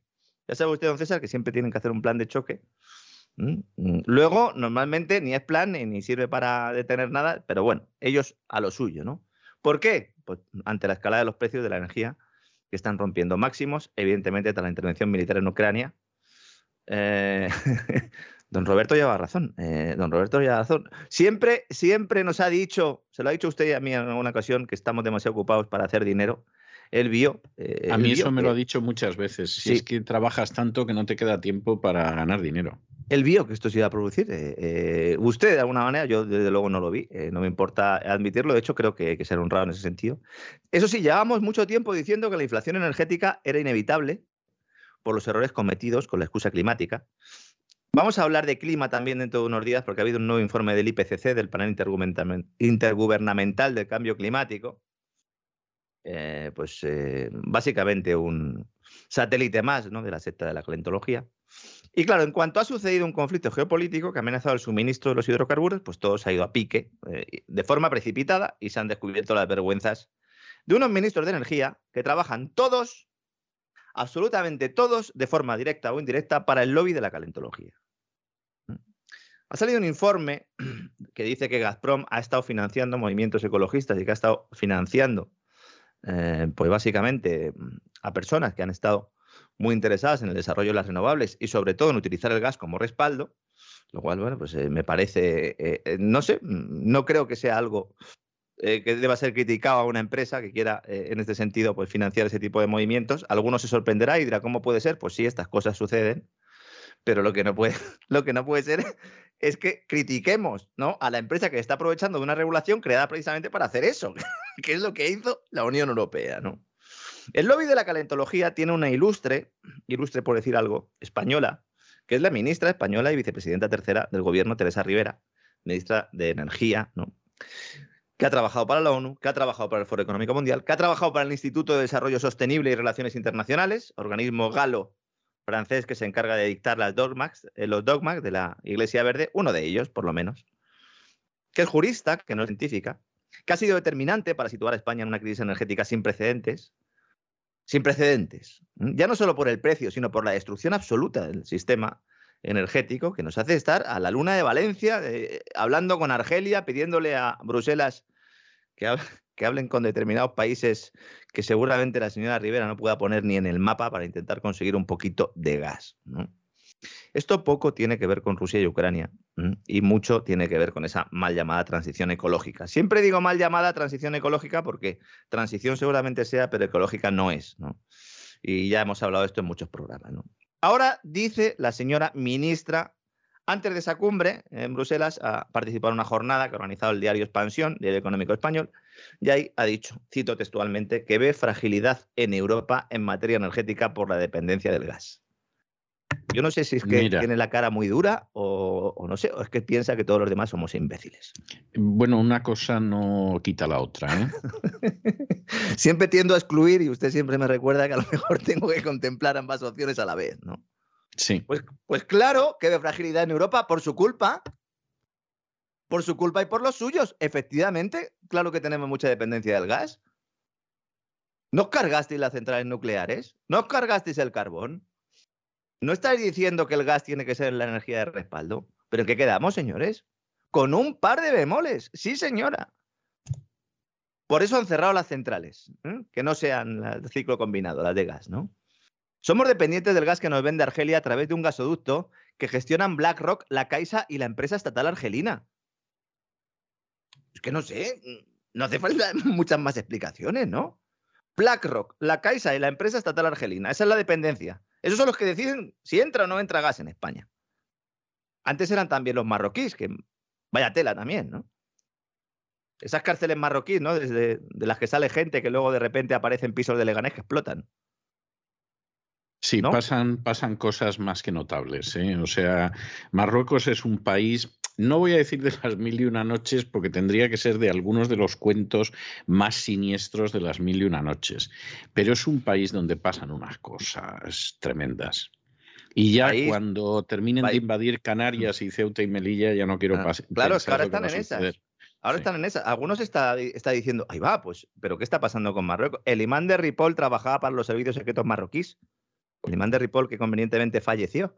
Sí, como dicho sea de paso, como buena parte de los marroquíes que hay en España. Es decir, los marroquíes que hay, hay en España, hombre, a lo mejor no son miembros con carnet, fotografía y salario de los servicios secretos marroquíes, pero que lo que les pregunten los servicios secretos marroquíes lo hacen, eso no tiene más vuelta de hoja. País, además, eh, que de vez en cuando eh, pues nos pone firmes encima.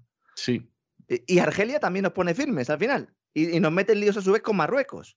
Porque aquello del Frente Polisario, ¿verdad? También vaya papelón, ¿no? Con el tipo del Frente Polisario entrando en España, que luego que si había entrado, que si no había entrado. Esto era como las maletas de Delci Rodríguez ¿eh? y Ábalos, que resulta que al final pues le faltó directamente ponerle una firmica, ¿no? A todo lo que había allí dentro. Había mucho papel y sobre todo en fajos, ¿no? ¿Por qué no dejamos de hacerle la rosca a los marroquíes cuando a lo mejor deberíamos parar los pies? Aunque sean muy amigos de la Casa Real. Porque mm, si, eran hermanos, eran hermanos, sí. Eran hermanos. El rey, el rey se le consideraba hermano, ¿verdad? Mi hermano, sí. Sí, sí, sí, de verdad, verdad. Bueno, el mensaje ahora mismo en Europa, a cuenta de la energía, es que es necesaria una respuesta común. Ya empezamos con el mensaje globalista. Es que en cuanto hay cualquier tipo de crisis, siempre van a lo mismo. Hace dos semanas rechazaban una respuesta común. Ahora tienen posibilidad de defender una respuesta común. Una respuesta común es por encima de las soberanías nacionales, por encima de los intereses de los ciudadanos. Hasta que no comprendamos esto, no vamos a entender nada. ¿Esto implica que el nacionalismo sea bueno? Tampoco. Tampoco. Porque si el nacionalista que te está gobernando pues es un sátrapa, es un dictador o asesina a la población, pues evidentemente no. Pero no perdamos de vista esto. Entonces, una respuesta común para qué? Para evitar que se produzca una crisis similar a la de los años 70 del pasado siglo, cuando la OPEP cerró el grifo a los países que apoyaron a Israel en la guerra del Yom Kippur. Esto es lo que se está diciendo ahora mismo en, Bruselas, en la Unión Europea. Yo de verdad estoy, aunque me ría y tal, pero yo estoy muy indignado estos días por el doble rasero de la mayoría de analistas y, y politólogos que están diciendo que Rusia está usando la energía como arma política. Evidentemente, lo está haciendo. Como todos los demás. Como todos usted, usted está indignado Imagínese cómo estarán los rusos que llevan fumando en pipa en este sentido desde hace 30 años. ¿Sí? ¿O es que Estados Unidos atacó Irak porque había armas de destrucción masiva? ¿O es que entraron en Afganistán para perseguir a los chicos de Al Qaeda, que habían financiado y armado ellos mismos? No. Petróleo iraquí, el acceso al gas por el Caspio, quitarles el gasoducto Unocal a los argentinos de Bridas, y así pues podríamos estar todo el programa. ¿O es que acaso la política energética de la mal llamada lucha contra el cambio climático no es una herramienta política? ¿Es fundamentalmente una herramienta política? Pero no le quepa a usted la menor duda, y los que no se han enterado de eso, es que, es que vamos, no saben lo que hay. ¿eh? Dicen, no es que aquí hay un agresor. No, no, señores, hay muchos agresores, y somos nosotros los que estamos debajo de la bota. Esta política mantiene ahora mismo atrapada a la Unión Europea. La tiene atada de manos, porque no puede solventar la crisis energética que insisto, ya existía antes de que Putin decidiera ordenar a su ejército la intervención. Y que de hecho había obligado a Bruselas a incluir la energía nuclear y el propio gas como energías compatibles con la mal llamada transición ecológica. Y mientras tanto, las empresas energéticas, esos empresarios que trabajan codo con codo con los políticos en uno de los sectores más regulados que existe, no lo olvidemos, están a la espera de lo que decían los burócratas para este plan de choque. Y mientras, al otro lado, en Rusia, Gazprom, Rosneft, Lukoil, los gigantes del gas y del petróleo, siguen vendiendo los hidrocarburos a Europa porque de ellos depende una cuarta parte de los ingresos del Estado ruso, que ahora mismo está ahogado por el bloqueo en el acceso a sus reservas del Banco Central impuesto por Europa y Estados Unidos. Luego vamos a hablar un poco de las opciones que tiene el Banco Central de Rusia, que son muy pocas y que además puede acelerar aún más eh, o puede adelantar el final de esta guerra porque se ponga incluso eh, pues más efectivos por parte de Rusia para acabarla rápido si quiere evitar el colapso económico. Estas empresas de las que estoy hablando, estas Gazprom, Lukoil, Rosneft, cotizan en mercados internacionales. Esto, no son em, empresuchas, son gigantes que tienen participación y control del Estado, pero que también cotizan en bolsa, aunque el control de su capital lo ejerce el Estado ruso. Lo cual también está siendo destacado en los medios de comunicación occidentales. Y la gente se echa las manos a la cabeza. Pero vamos a ver. ¿Es que Endesa es una empresa privada? Endesa es una empresa pública, de Enel. Es una empresa estatal italiana. ¿Es que Indra es una empresa privada? Pues si acaba de la SEPI de aumentar su participación hasta el 28%.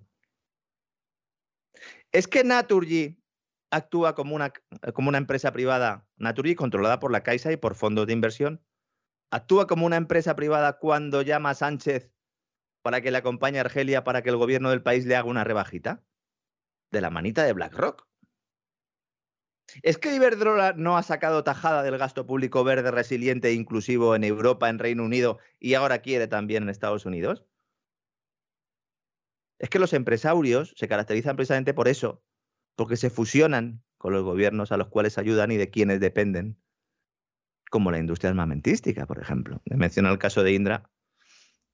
Tienen los de General Dynamics, don César, eh, la verdad es que están que fuman en pipa, aunque oficialmente no lo quieran admitir. General Dynamics, la todopoderosa empresa norteamericana, que, bueno, pues la plantilla de Santa Bárbara, que es la empresa filial que, con la que operan en nuestro país, pues temen que pueda abandonar España porque dicen que tiene un ataque de cuernos con Indra que está siendo beneficiada por todos eh, los contratos o por buena parte de los contratos importantes con la mirada puesta en esa red industrial de defensa europea que algunos parecen muy interesados, ¿verdad?, en que se desarrolle, no porque pueda tener mucha potencia de fuego Europa, sino porque va a haber muchos que se lo van a llevar crudo. ¿Mm? A lo mejor el señor Borrell acaba de consejero en una de estas. ¿No? Bueno, él quisiera ser el presidente del gobierno de un gobierno de Sí. concentración nacional en España, pero si no puede ser, pues, pues experiencia tiene de puertas giratorias el señor Borrell. ¿eh? bueno, es que las puertas de su casa directamente no tienen bisagras, eh, las de este señor, ¿no? Porque desde luego esto es así, ¿no?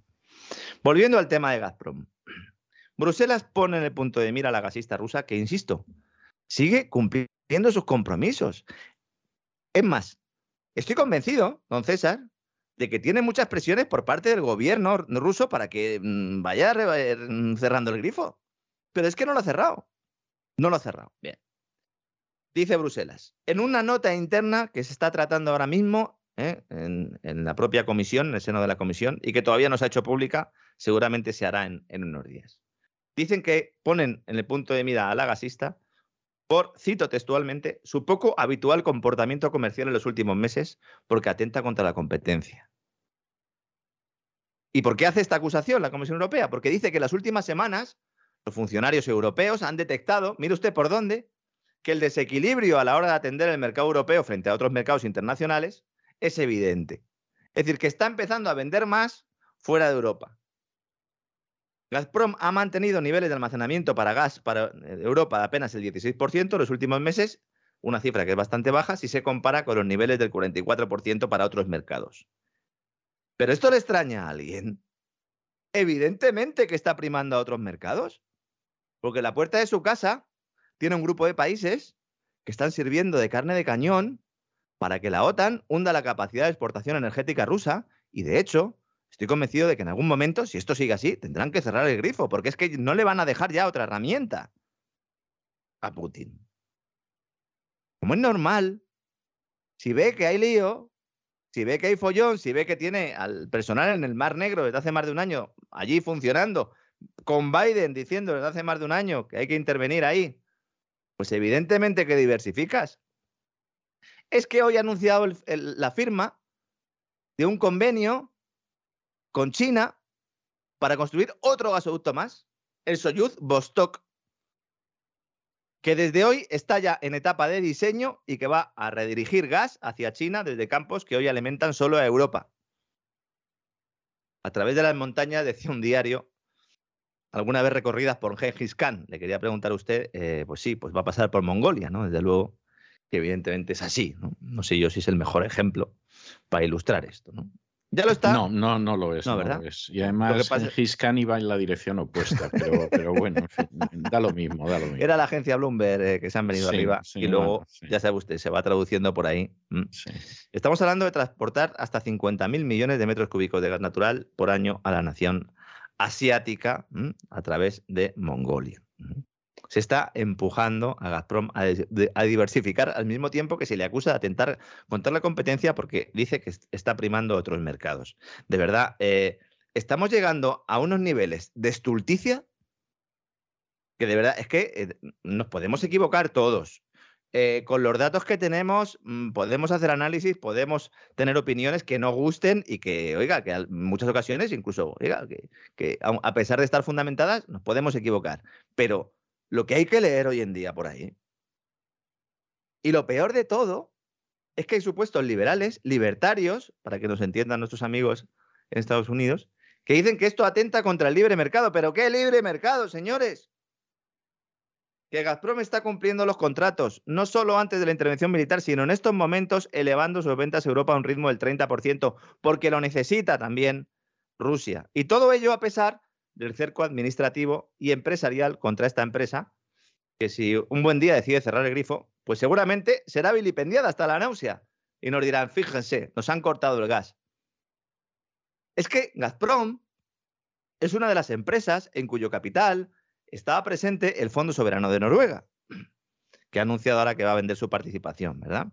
pues, pues es de esas cosas que, que van a hacer los noruegos y les puede costar la torta un pan, ¿eh? Había algunos oyentes que preguntaban hoy eh, diciendo, pero bueno, ¿cómo puede ser que un gobierno ordene a un fondo de inversión eh, pues que, venda su participación? Es que un fondo soberano, por definición, es del gobierno, es del Estado. Es, decir, es, un fondo gestionado por el propio Estado, en este caso, pues son las pensiones, que habría que dedicar un día, un programa, pero del gran reseteo, a qué hace realmente el Fondo Soberano de Noruega con el dinero de los pensionistas, porque lo dedica al mal fundamentalmente a respaldar todos los follones y todas las operaciones del Foro Económico Mundial, pandemias incluidas. Y no estoy hablando de financiar vacunas, sino de financiar prevacunas o preenfermedades. Enfermedad X, que dirían nuestros amigos de malditos neutrales. También están haciendo una buena cobertura en las redes sociales de, todo lo que está pasando. Hay ahora mismo una ofensiva corporativa. Primero ha sido la política, ahora la corporativa, que ya se califica en Europa como ataque o asalto a la bolsa rusa por parte de esas empresas que dicen ser privadas, pero que operan por motivaciones políticas, lo mismo que se lleva criticando desde hace años no solo a Rusia, sino también a China. Esto es otro factor que considero fundamental. La gran mayoría no se está dando cuenta de que en Occidente se están normalizando pecados que llevamos décadas criticando a Oriente. Diciendo que nosotros somos demócratas y ellos no. Y, y además justificando nuestra superioridad moral precisamente en ese aspecto, porque ese es el truco, ¿no? Claro, yo como soy demócrata y tú no, pues lo que hago yo está muy bien y lo que haces tú eh, está muy mal. Eres un sátrapa. La verdad es que los ingenieros incluso, sociales... Incluso ni siquiera hay que exigir la democracia, porque Arabia Saudí puede machacar el Yemen con bombardeos indiscriminados y nadie dice nada, porque Arabia Saudí es buena. O sea que en realidad es yo y los míos lo que hagamos está bien y tú y los tuyos lo que hagáis, aunque esté bien, está mal. Que es así. todo eso se disfraza, ¿no? Se crea un discurso alrededor de ello y bueno, pues lo vas colocando, ¿no? Los ingenieros sociales están haciendo muy bien, muy bien su diabólico trabajo, eso hay que reconocérselo. Porque si en Occidente censuramos medios de comunicación, atentamos contra los disidentes de las versiones oficiales, usamos a las empresas como arietes de la política, creamos programas de control social bajo la excusa de buscar el bien común, pues resulta que nos vamos a convertir en aquello, en lo que decíamos, estar, combatiendo, ¿no? Este es el mayor problema pero, que pero ¿quién, lo puede, ¿quién lo puede dudar? O sea, vamos a ver. Eh, cuando se criticaba con razón, y yo lo he sufrido porque me pasó en viajes a China, que determinadas eh, páginas web y determinadas emisoras no te las dejaban ver en China, eso se criticaba con razón. Ahora lo hace la Unión Europea o lo hace Estados Unidos y o lo hace YouTube o lo hace Facebook, etcétera, y está bien. ¿Y cuál es la diferencia? O sea, vamos a ver, que a mí me explique alguien cuál es la diferencia entre la censura china y la censura que ejerce YouTube o Facebook o en un momento determinado la Unión Europea con determinados canales. Es exactamente lo mismo. Y las libertades son las libertades en cualquier sitio. Entonces, el, problema es que hemos decidido que cuando los demás coartan las libertades, ¡uh, uh, uh, qué malo es! Y cuando lo hacemos nosotros, pues no, es algo fantástico. Claro, y cuando se les expone esto, dicen, hombre, es que aquí hay un agresor, entonces hay que luchar contra ese agresor. Pero alma de cántaro, en serio, de verdad, y lo digo con, cariño a muchos de nuestros oyentes y muchos de nuestros suscriptores que eh, de alguna manera pues eh, lo ven de otra manera. Planténselo, de verdad, planténselo. Que no hace tanto que nos han llevado ¿eh? con un palito y una correa hacia donde no teníamos que ir, que se está empezando a ver ahora planteémonos dónde estamos informándonos y sobre todo, pues no seguir solo una vía de, información y no seguir solo una vía de datos. Este asalto a la bolsa rusa se está concretando primero en dinamitar su sistema financiero, algo que ya analizamos en profundidad en el programa de ayer, y ahora también con la retirada de inversores institucionales, algunos de ellos bancarios. Curiosamente, Dos de los más importantes que no han movido fichas son Vanguard y BlackRock, las dos gestoras más poderosas del planeta.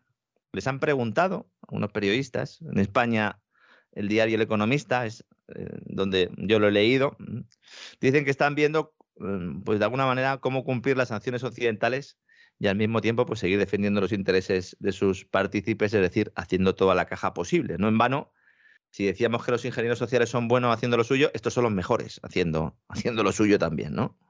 Es curioso que BlackRock, asesor de postín de la, Reserva Federal, siga viendo cómo sacar tajada de Rusia. Seguramente porque esté viendo más allá de lo que nosotros podemos ver. Estas cosas suceden. ¿no? Hoy también se ha conocido se ha filtrado y luego ya pues algunos medios lo están eh, apuntando, aunque no es exactamente así, por eso lo quería comentar, la quiebra de la empresa encargada de realizar la infraestructura Nord Stream 2, que nos trajo hasta donde estamos básicamente, después de que Estados Unidos, o la OTAN, convenciera a Alemania de que tenía que evitar que el gas de Siberia pues llegara a Alemania sin pasar por Ucrania, porque de eso es de lo que estamos hablando, señores y señores, de poco más, ¿no? Nord Stream 2 AG, la empresa, ya ha llamado a un asesor financiero y está trabajando en la liquidación de algunos de sus pasivos, la suspensión de pagos. De hecho, seguramente inicie formalmente el procedimiento de insolvencia, el procedimiento concursal en un tribunal suizo esta misma semana. ¿Por qué en Suiza? Porque es donde tiene la base, eh, la central, la sede Nord Stream 2 AG. Por cierto, hablando de Suiza y de países eh, mm, pues neutrales, otra novedad de esta crisis es que los países neutrales desaparecen, ¿no, César? No, no, hay no hay, Es que no hay posibilidad de ser neutral. O sea, ¿qué más quisiera la gente que poder ser neutral? Pero olvídese usted de la historia. Que han tenido su función. Que los países neutrales han salvado muchas situaciones. Bueno, Suiza. Suiza queda por ahí más o menos relativamente, pero, pero verdaderamente es lamentable. Es lamentable. El gasoducto estamos hablando 1.230 kilómetros eh, eh, bajo el Báltico. No había comenzado a operar comercialmente porque estaba pendiente de certificación en Alemania. Evidentemente, Alemania ha dicho que no lo certifica. Y entonces, pues básicamente, sobre todo después de que el Departamento del Tesoro de Estados Unidos emitiera una orden ejecutiva el pasado 23 de febrero en la que autorizaba la liquidación de las transacciones relacionadas con Nord Stream 2 AG o cualquier entidad eh, en la que esta empresa poseyera una participación de más del 50%. Gazprom pagó la mitad del coste, otra vez Gazprom, de este Nord Stream 2, pero solo la mitad. La mitad de los 11.000 millones de dólares.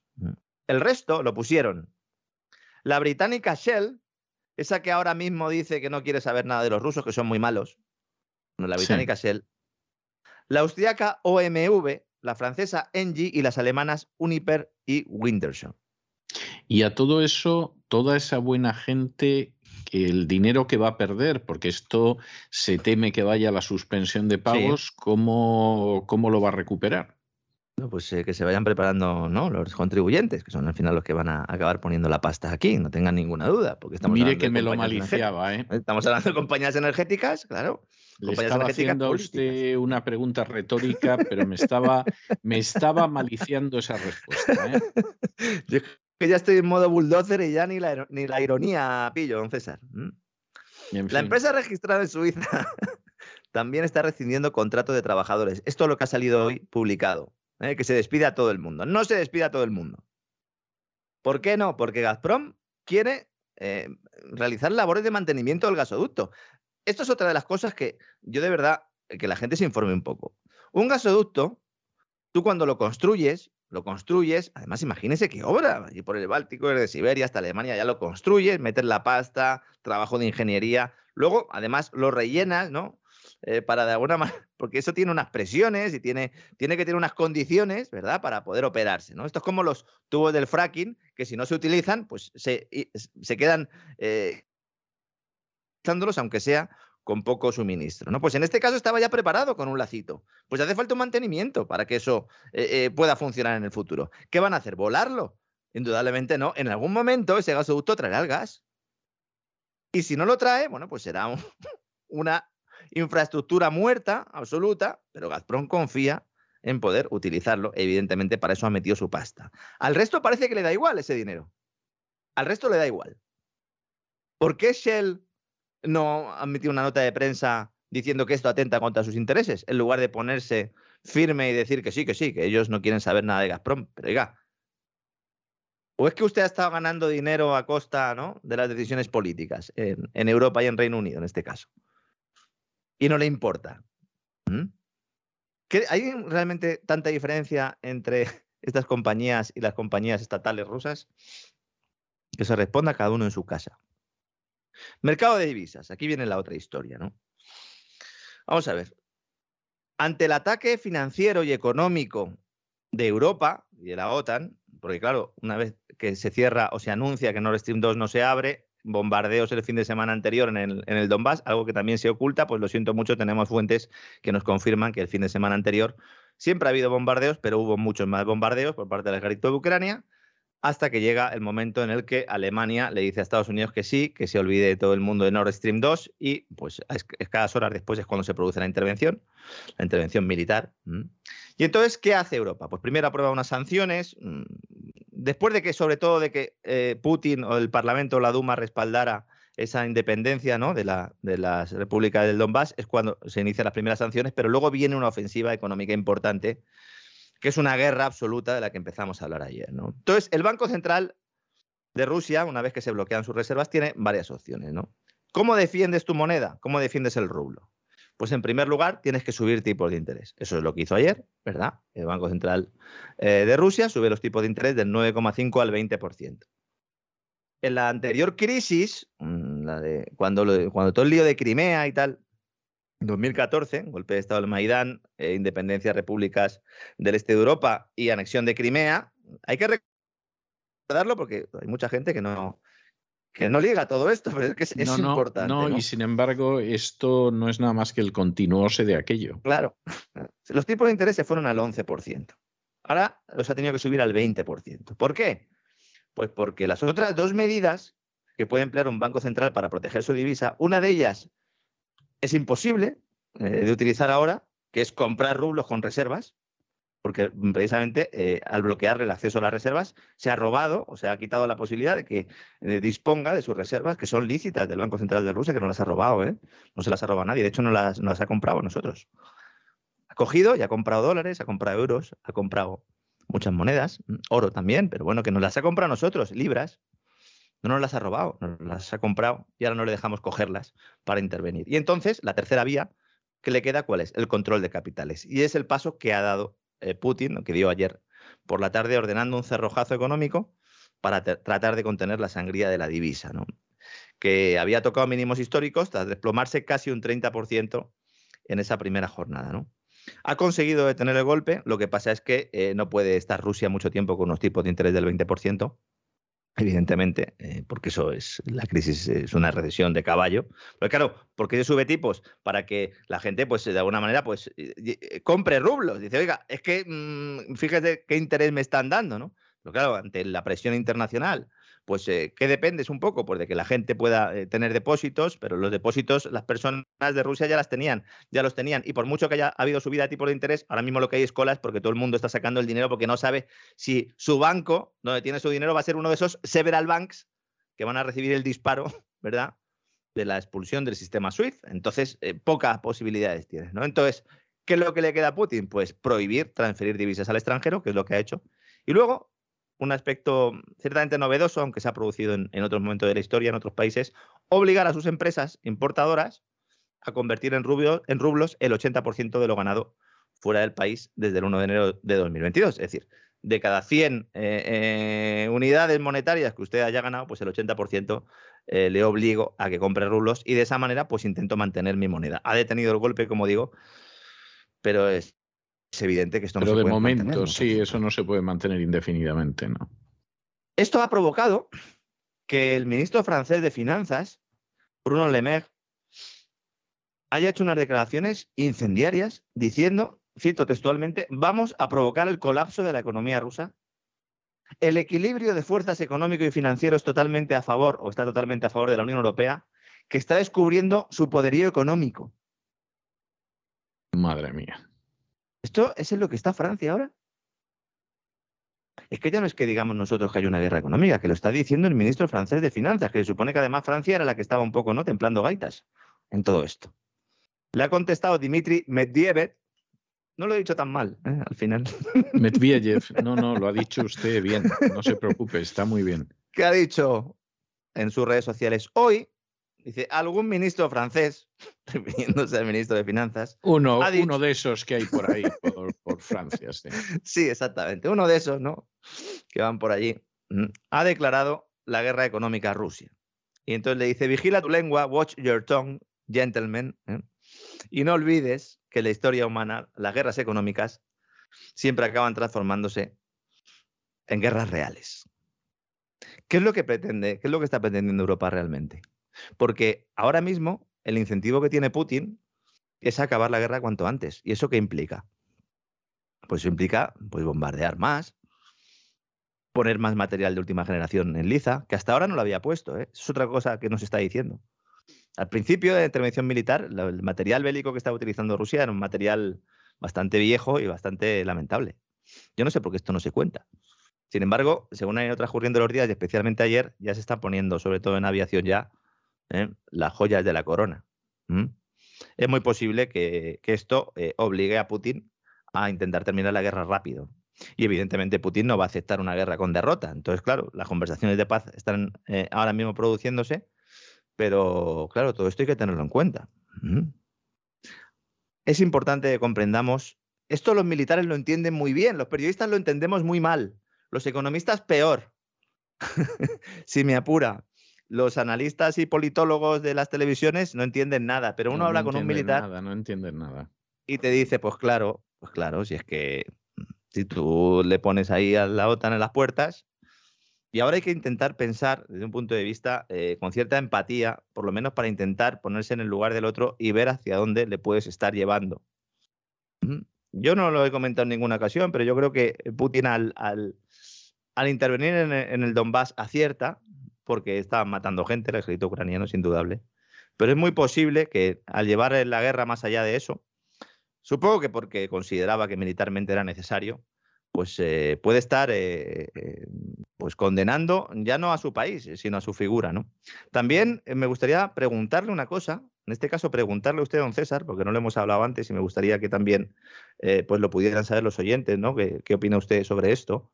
Hay mucha gente que está diciendo que el hecho de que se esté atacando financiera y económicamente a las familias rusas, que lo que están viendo es un desplome de su poder adquisitivo, correlito bancario, eh, no tienen eh, acceso a determinados bienes y servicios, bueno, lo que es una guerra económica, hay muchos que piensan que eso puede aumentar el descontento hacia Putin. Yo no sé hasta qué punto eh, puede ser todo lo contrario. Es que eso es muy difícil de, evaluar. ¿eh? O sea, es verdad que ese tipo de medidas, si se extiende mucho y todo lo demás, provocan un desapego, pero en muchas ocasiones lo que provocan es una reacción de rabia. ¿eh?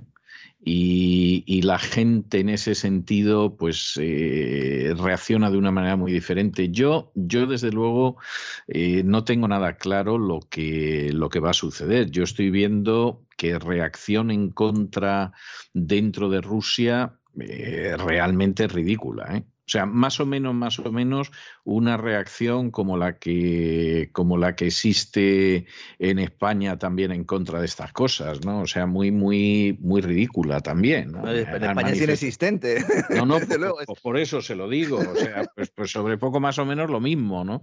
Entonces, yo no estoy viendo que haya una reacción. Los amigos que yo tengo viviendo en Rusia lo que suelen es preguntarse qué va a pasar después. Es decir, pero no, no veo que haya una sensación contraria de oposición a Putin. O sea, de eso no hay nada.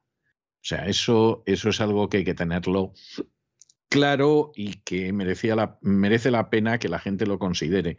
No me da la sensación de que en estos momentos vaya a haber esa reacción. La gente, por supuesto, tiene pesar porque, por lo que ha sucedido y todo lo demás, pero al mismo tiempo consideran que es que los ocho años que ha soportado la gente de Donetsk y Lugansk es, es algo absolutamente infame que es la, es la realidad. Con el propio Zelensky haciéndose fotos eh, con, el, con, el, ejército, entre los cuales está el famoso batallón Azov, que son los señores que están locos y que son, eh, no es que sean pro-nazis, es que son nazis directamente y además se jactan de ello. Eh. No, no, y llevan la esvástica y las banderas nazis y todo lo demás. Entonces, Vamos a ver, esto lo ha estado consintiendo Occidente durante todo este tiempo. Yo cuando hablan de bombardeos ahora, dices, pero ¿de qué me está usted hablando? Buen hombre, sí. Es, verdad que Rusia a lo mejor se ha saltado más de un paso, podría haber llevado al Consejo de Seguridad, podría haber hecho no un poco lo tradicional, pero es que, insisto, el fin de semana anterior hubo bombardeos masivos por parte del ejército ucraniano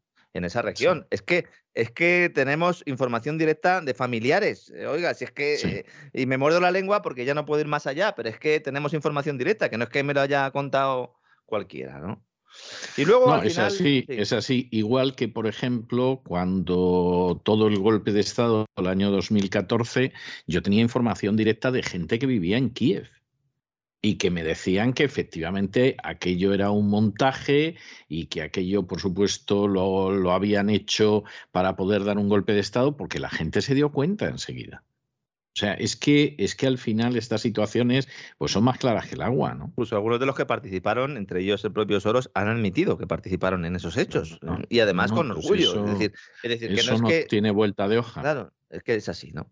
Y luego me gustaría hacer un breve comentario eh, por el tema de Bitcoin, las criptos. Eh, vamos a ver, por fin Bitcoin ha roto su correlación con la renta variable. Llevo unos cuantos días diciendo que esta correlación era casi una regla de hierro.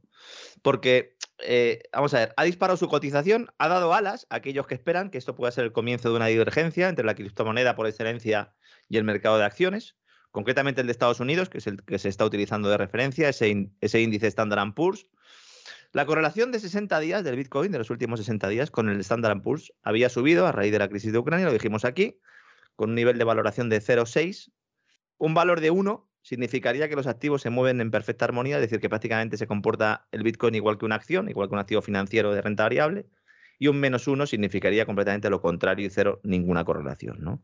Parece que se está eh, yendo más ¿no? hacia ese valor o hacia esa tendencia en la que se separa un poco de la evolución de la bolsa. ¿Por qué es esto, es esto importante? Si el Bitcoin es un activo financiero, es como una acción, para que todo el mundo nos entienda, pues entonces eh, toda la función que tiene de alternativa al dinero pues, eh, es secundaria. Porque claro, si no es un valor refugio, pues entonces cuando caen las acciones cae el Bitcoin y cuando suben las acciones sube el Bitcoin, pues efectivamente es un activo financiero más. Y digamos que se habría desactivado su capacidad eh, o sus potenciales, ¿no? Que tienen muchas potenciales el Bitcoin, ¿no? Entonces, el Bitcoin y el Standard Poor's 500 tienden a estar mucho más correlacionados a largo que a corto plazo. Es decir, que haya una divergencia a corto plazo, pues se puede producir por muchos factores, ¿no? Cuando esto cambie, es decir, cuando esta correlación también desaparezca a largo plazo, entonces sí se podrá decir que efectivamente esta criptodivisa puede ser una alternativa a las monedas tradicionales y sobre todo, que esto se está hablando mucho estos días y por eso quería comentarlo, una vía creíble para poder eludir sanciones como las impuestas a Rusia. Porque claro, si Rusia tuviera muchos bitcoins en lugar de tantos dólares, por poner un ejemplo, pues que no habría ningún problema porque dijeran, oiga, le bloqueo el acceso a las reservas porque el acceso a Bitcoin no te lo puede bloquear un gobierno.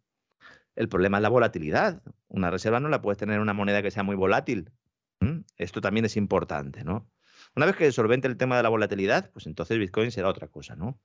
Entonces, ¿podría defender al rublo si tuviera muchos Bitcoins el Banco Central de Rusia? Sí, podría. ¿Mm? Sí podría.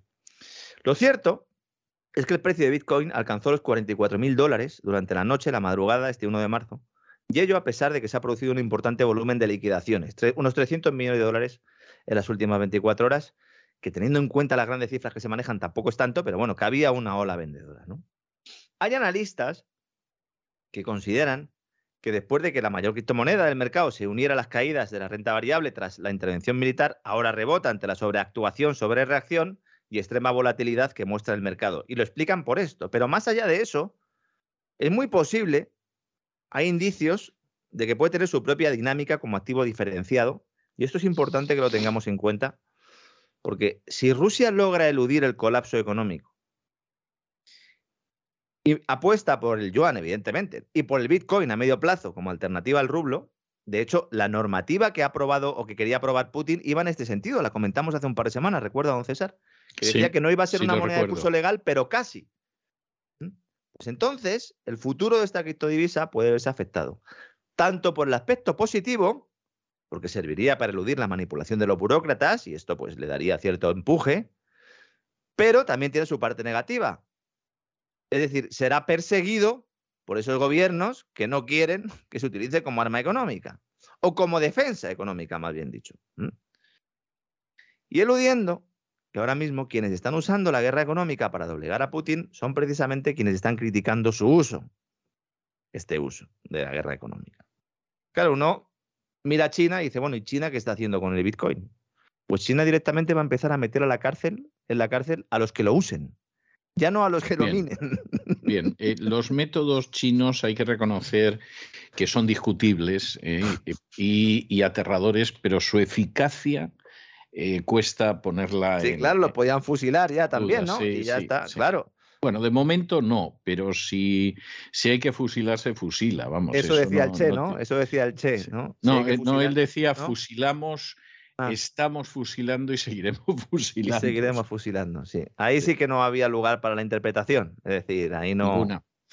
Bueno, pues China, ¿eh? a partir de marzo, va a meter en la cárcel 10 años de cárcel por usar eh, eh, criptomonedas. Claro, el uso de las criptomonedas es anónimo, pero claro, tú luego puedes dejar una serie de rastros fuera de lo que es la red blockchain. En blockchain eres un número, clave, clave pública, conoce todo el mundo, pero no sabe tu identidad, clave privada que tienes tú no aparece tu nombre por ningún sitio, no aparece tu dirección por ningún sitio, pero eh, si realizas una compra utilizando Bitcoin, pues el que te está a ti vendiendo un determinado activo puede informar al gobierno. Es importante que todo esto lo tengamos en cuenta cuando se dice que mm, hay una cierta seguridad, que no te pueden expropiar. Efectivamente, no te pueden expropiar como el oro al uso, pero la ofensiva regulatoria es evidente. No solo en China, evidentemente, también en Europa. Lo dijimos ayer, Christine Lagarde anunció del Banco Central Europeo el pasado viernes que van a ir también a por las criptos. Van a aprovechar también esta intervención, esta guerra, toda esta zozobra para ir también a por las criptodivisas y para ir a por ese Bitcoin, a ver qué pasa, pero en todo caso, estamos en tiempos de hipocresía. ¿Verdad, en hipocresía, sí. En tiempos de mentiras y sobre todo en tiempos de guerra mental.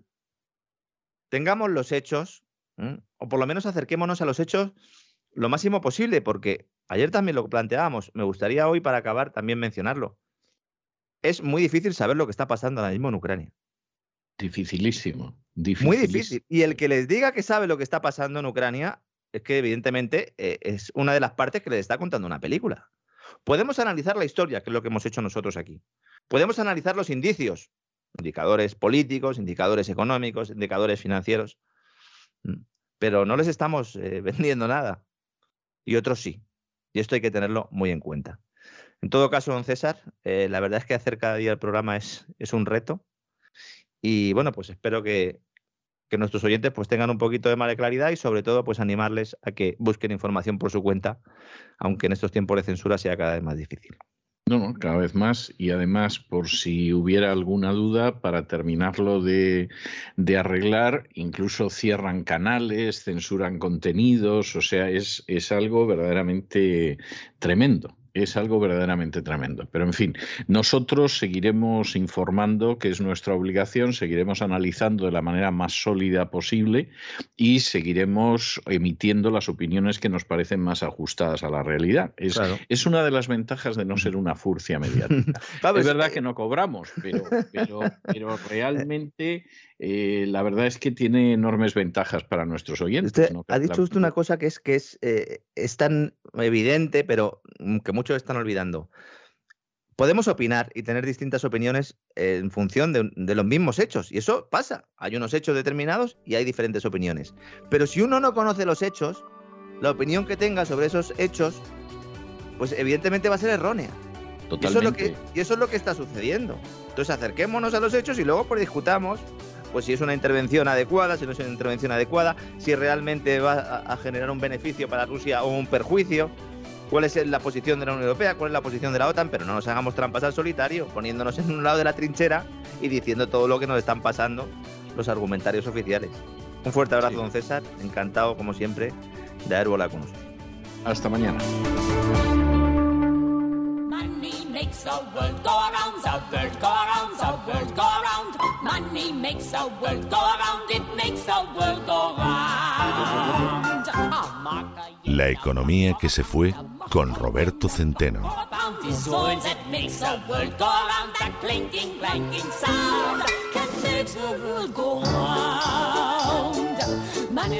Y estamos de regreso y estamos de regreso, ya lo saben, para que quiten ustedes hasta de la vista cualquier cosa fumable, coloquen el respaldo de sus asientos en posición vertical y se abrochen los cinturones, porque ha llegado don Roberto Centeno esta sección del programa siempre está que arde y bueno, hoy se ve el humo a la distancia, como si estuvieran haciendo señales los apaches. En fin, ya está aquí don Roberto Centeno y vamos a ver. Muy buenas noches, don Roberto. ¿Por dónde vamos hoy?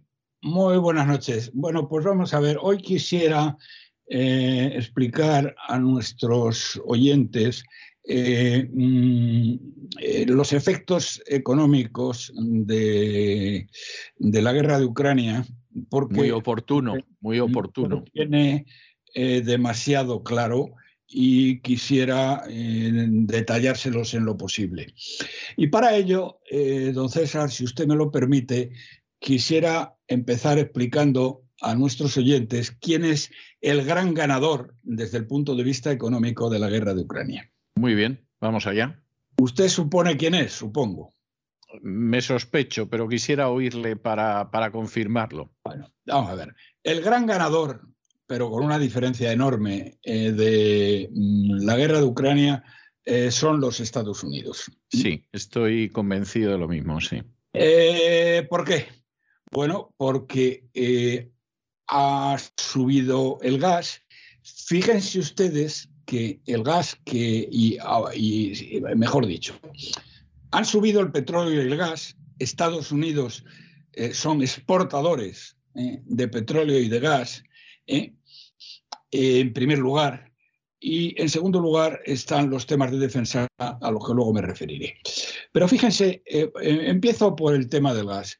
En, eh, primero el gas ha subido una barbaridad, pero mm, eh, eh, hay un problema adicional y es que hay una gran escasez, aunque mm, no entiendo muy bien por qué, porque los mm, gasoductos rusos están, digamos, están bombeando gas a toda máquina.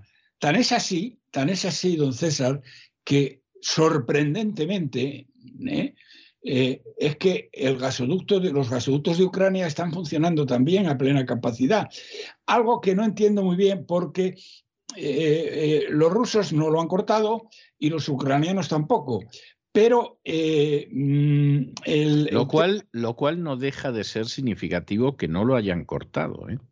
Ya, ya, pero fíjese, más significativo por lo siguiente, porque mm, si dijera, bueno, es que los rusos eh, al igual que los gasoductos de Bielorrusia y, ah, eh, el de Polonia, etc. Eh, y bueno, y luego el directo, por supuesto, el Nord Stream 1 que va a Alemania. Bien, esos no los cortas. Pero es que el gasoducto, los gasoductos de Ucrania representan una renta muy importante para el gobierno de Ucrania. Y eso es lo que ya se entiende mucho menos. Porque eh, ellos cobran una tarifa de, tránsito, como es lógico, ¿eh? y eh, bueno, y los rusos siguen suministrando. Y alguien me preguntaba esta mañana, ¿pero les siguen pagando la tarifa de tránsito? Y digo, hombre, supongo que sí, porque si no se la pagaran, cortarían, cerrarían el grifo. Así que no se entiende muy bien. Bueno, pues a pesar de todo. No, no, vamos a ver, no se entiende y yo tampoco lo entiendo. ¿eh? O sea que yo es una de las cosas que me tiene absolutamente pasmado, que diría aquel. ¿Eh? Sí, sí. Bueno, pues los rusos están mandando el gas y el petróleo necesarios, pero se ha creado una psicosis muy eh, grave. Y por otro lado, Biden ya ha ofrecido y incluso les ha exigido algunos países, en particular Alemania, que le compren gas a Estados Unidos, cosa que están empezando a hacer. ¿Sabe usted cuánto vale el gas norteamericano colocado en Alemania respecto al gas ruso? Y ilústreme usted, pero me imagino que por lo menos un 50% más caro. No, no llega a un 50%, pero no llega. No se pase usted. 40%. bueno, vale. un, Bien. un eh, redondo. ¿eh? Luego, eh, por lo tanto, en el tema del gas, los americanos se están eh, inflando. Bueno, los americanos, quiero decir, las empresas gasistas norteamericanas. Sí, sí, porque le puedo asegurar que el precio de la energía aquí es terrible. Sí, bueno, esto, el, eh, pues calcúlese usted el que, el que es en Alemania, pero bueno, como lo sabemos. No, no, no, no, no, no, no, no, hombre, vamos a ver todo esto es relativo. El precio de la energía aquí en Estados Unidos es un precio elevado y la gente maldice, pero comparado con lo que es en Europa, vamos, esto es el mejor de los mundos. Pero claro, la gente no está acostumbrada a esos precios. Efectivamente. Bueno, pero luego después el hecho del precio del petróleo, al que le voy a dedicar eh, un tiempo, hoy el, el crudo Brent eh, que es el, crudo de referencia eh, para Europa, estaba, ha llegado a 104 dólares y luego ha bajado un poquito hasta 103, eh, que es una cifra, bueno, la mayor cifra en los últimos siete años.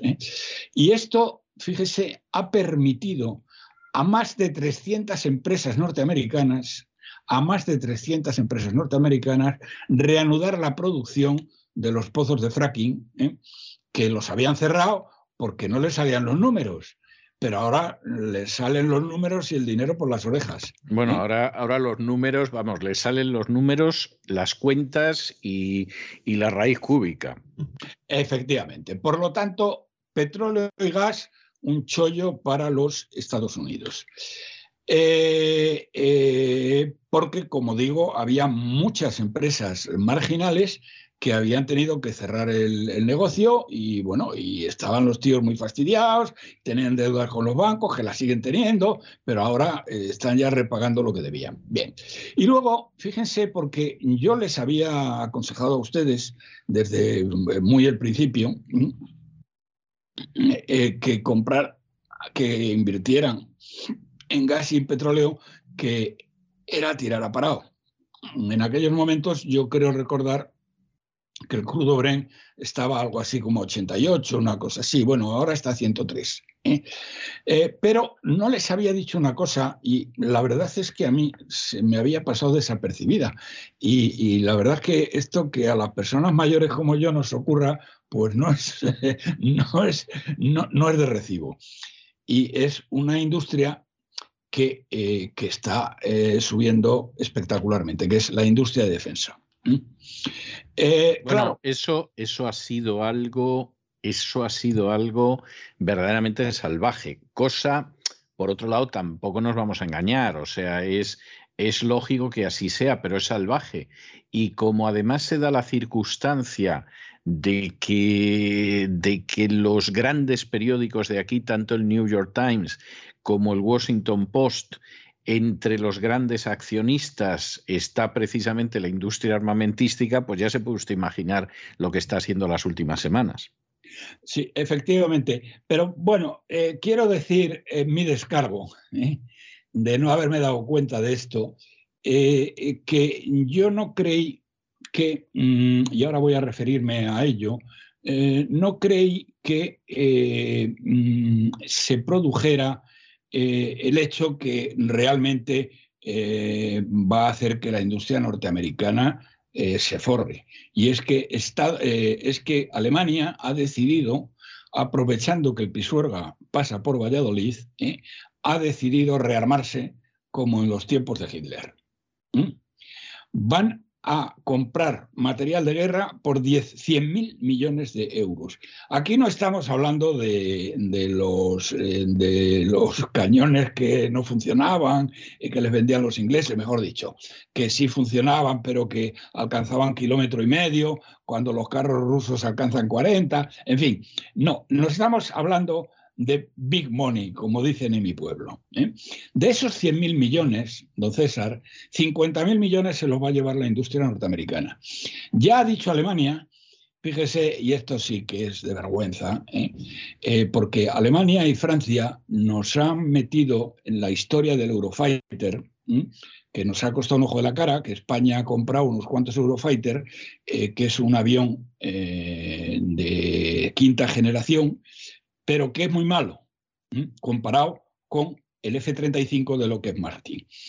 ¿Se puede creer, don César, que ahora los alemanes han dicho que le van a comprar no sé cuántos aviones F-35 a Lockheed Martin? Eh, no tengo, no tengo la menor duda, me lo creo, pero vamos, eh, porque usted me lo dice ya de entrada, pero vamos, no tengo ninguna duda. Pero fíjese, don César, que estos desgraciados nos han engañado, nos han colocado a nosotros los Eurofighter, ¿eh? que son unos aviones pues muy, muy, muy inferiores al F-35, y ellos para sí mismos, ¿eh? O sea, cuando no, vamos a ver, cuando no, cuando estaban en otra, en otra historia de gastar poco dinero en defensa y todo lo demás, bueno, pues los Eurofighter pues ahí tiraban. ¿eh? Pero ahora que quieren rearmarse en serio, ¿eh?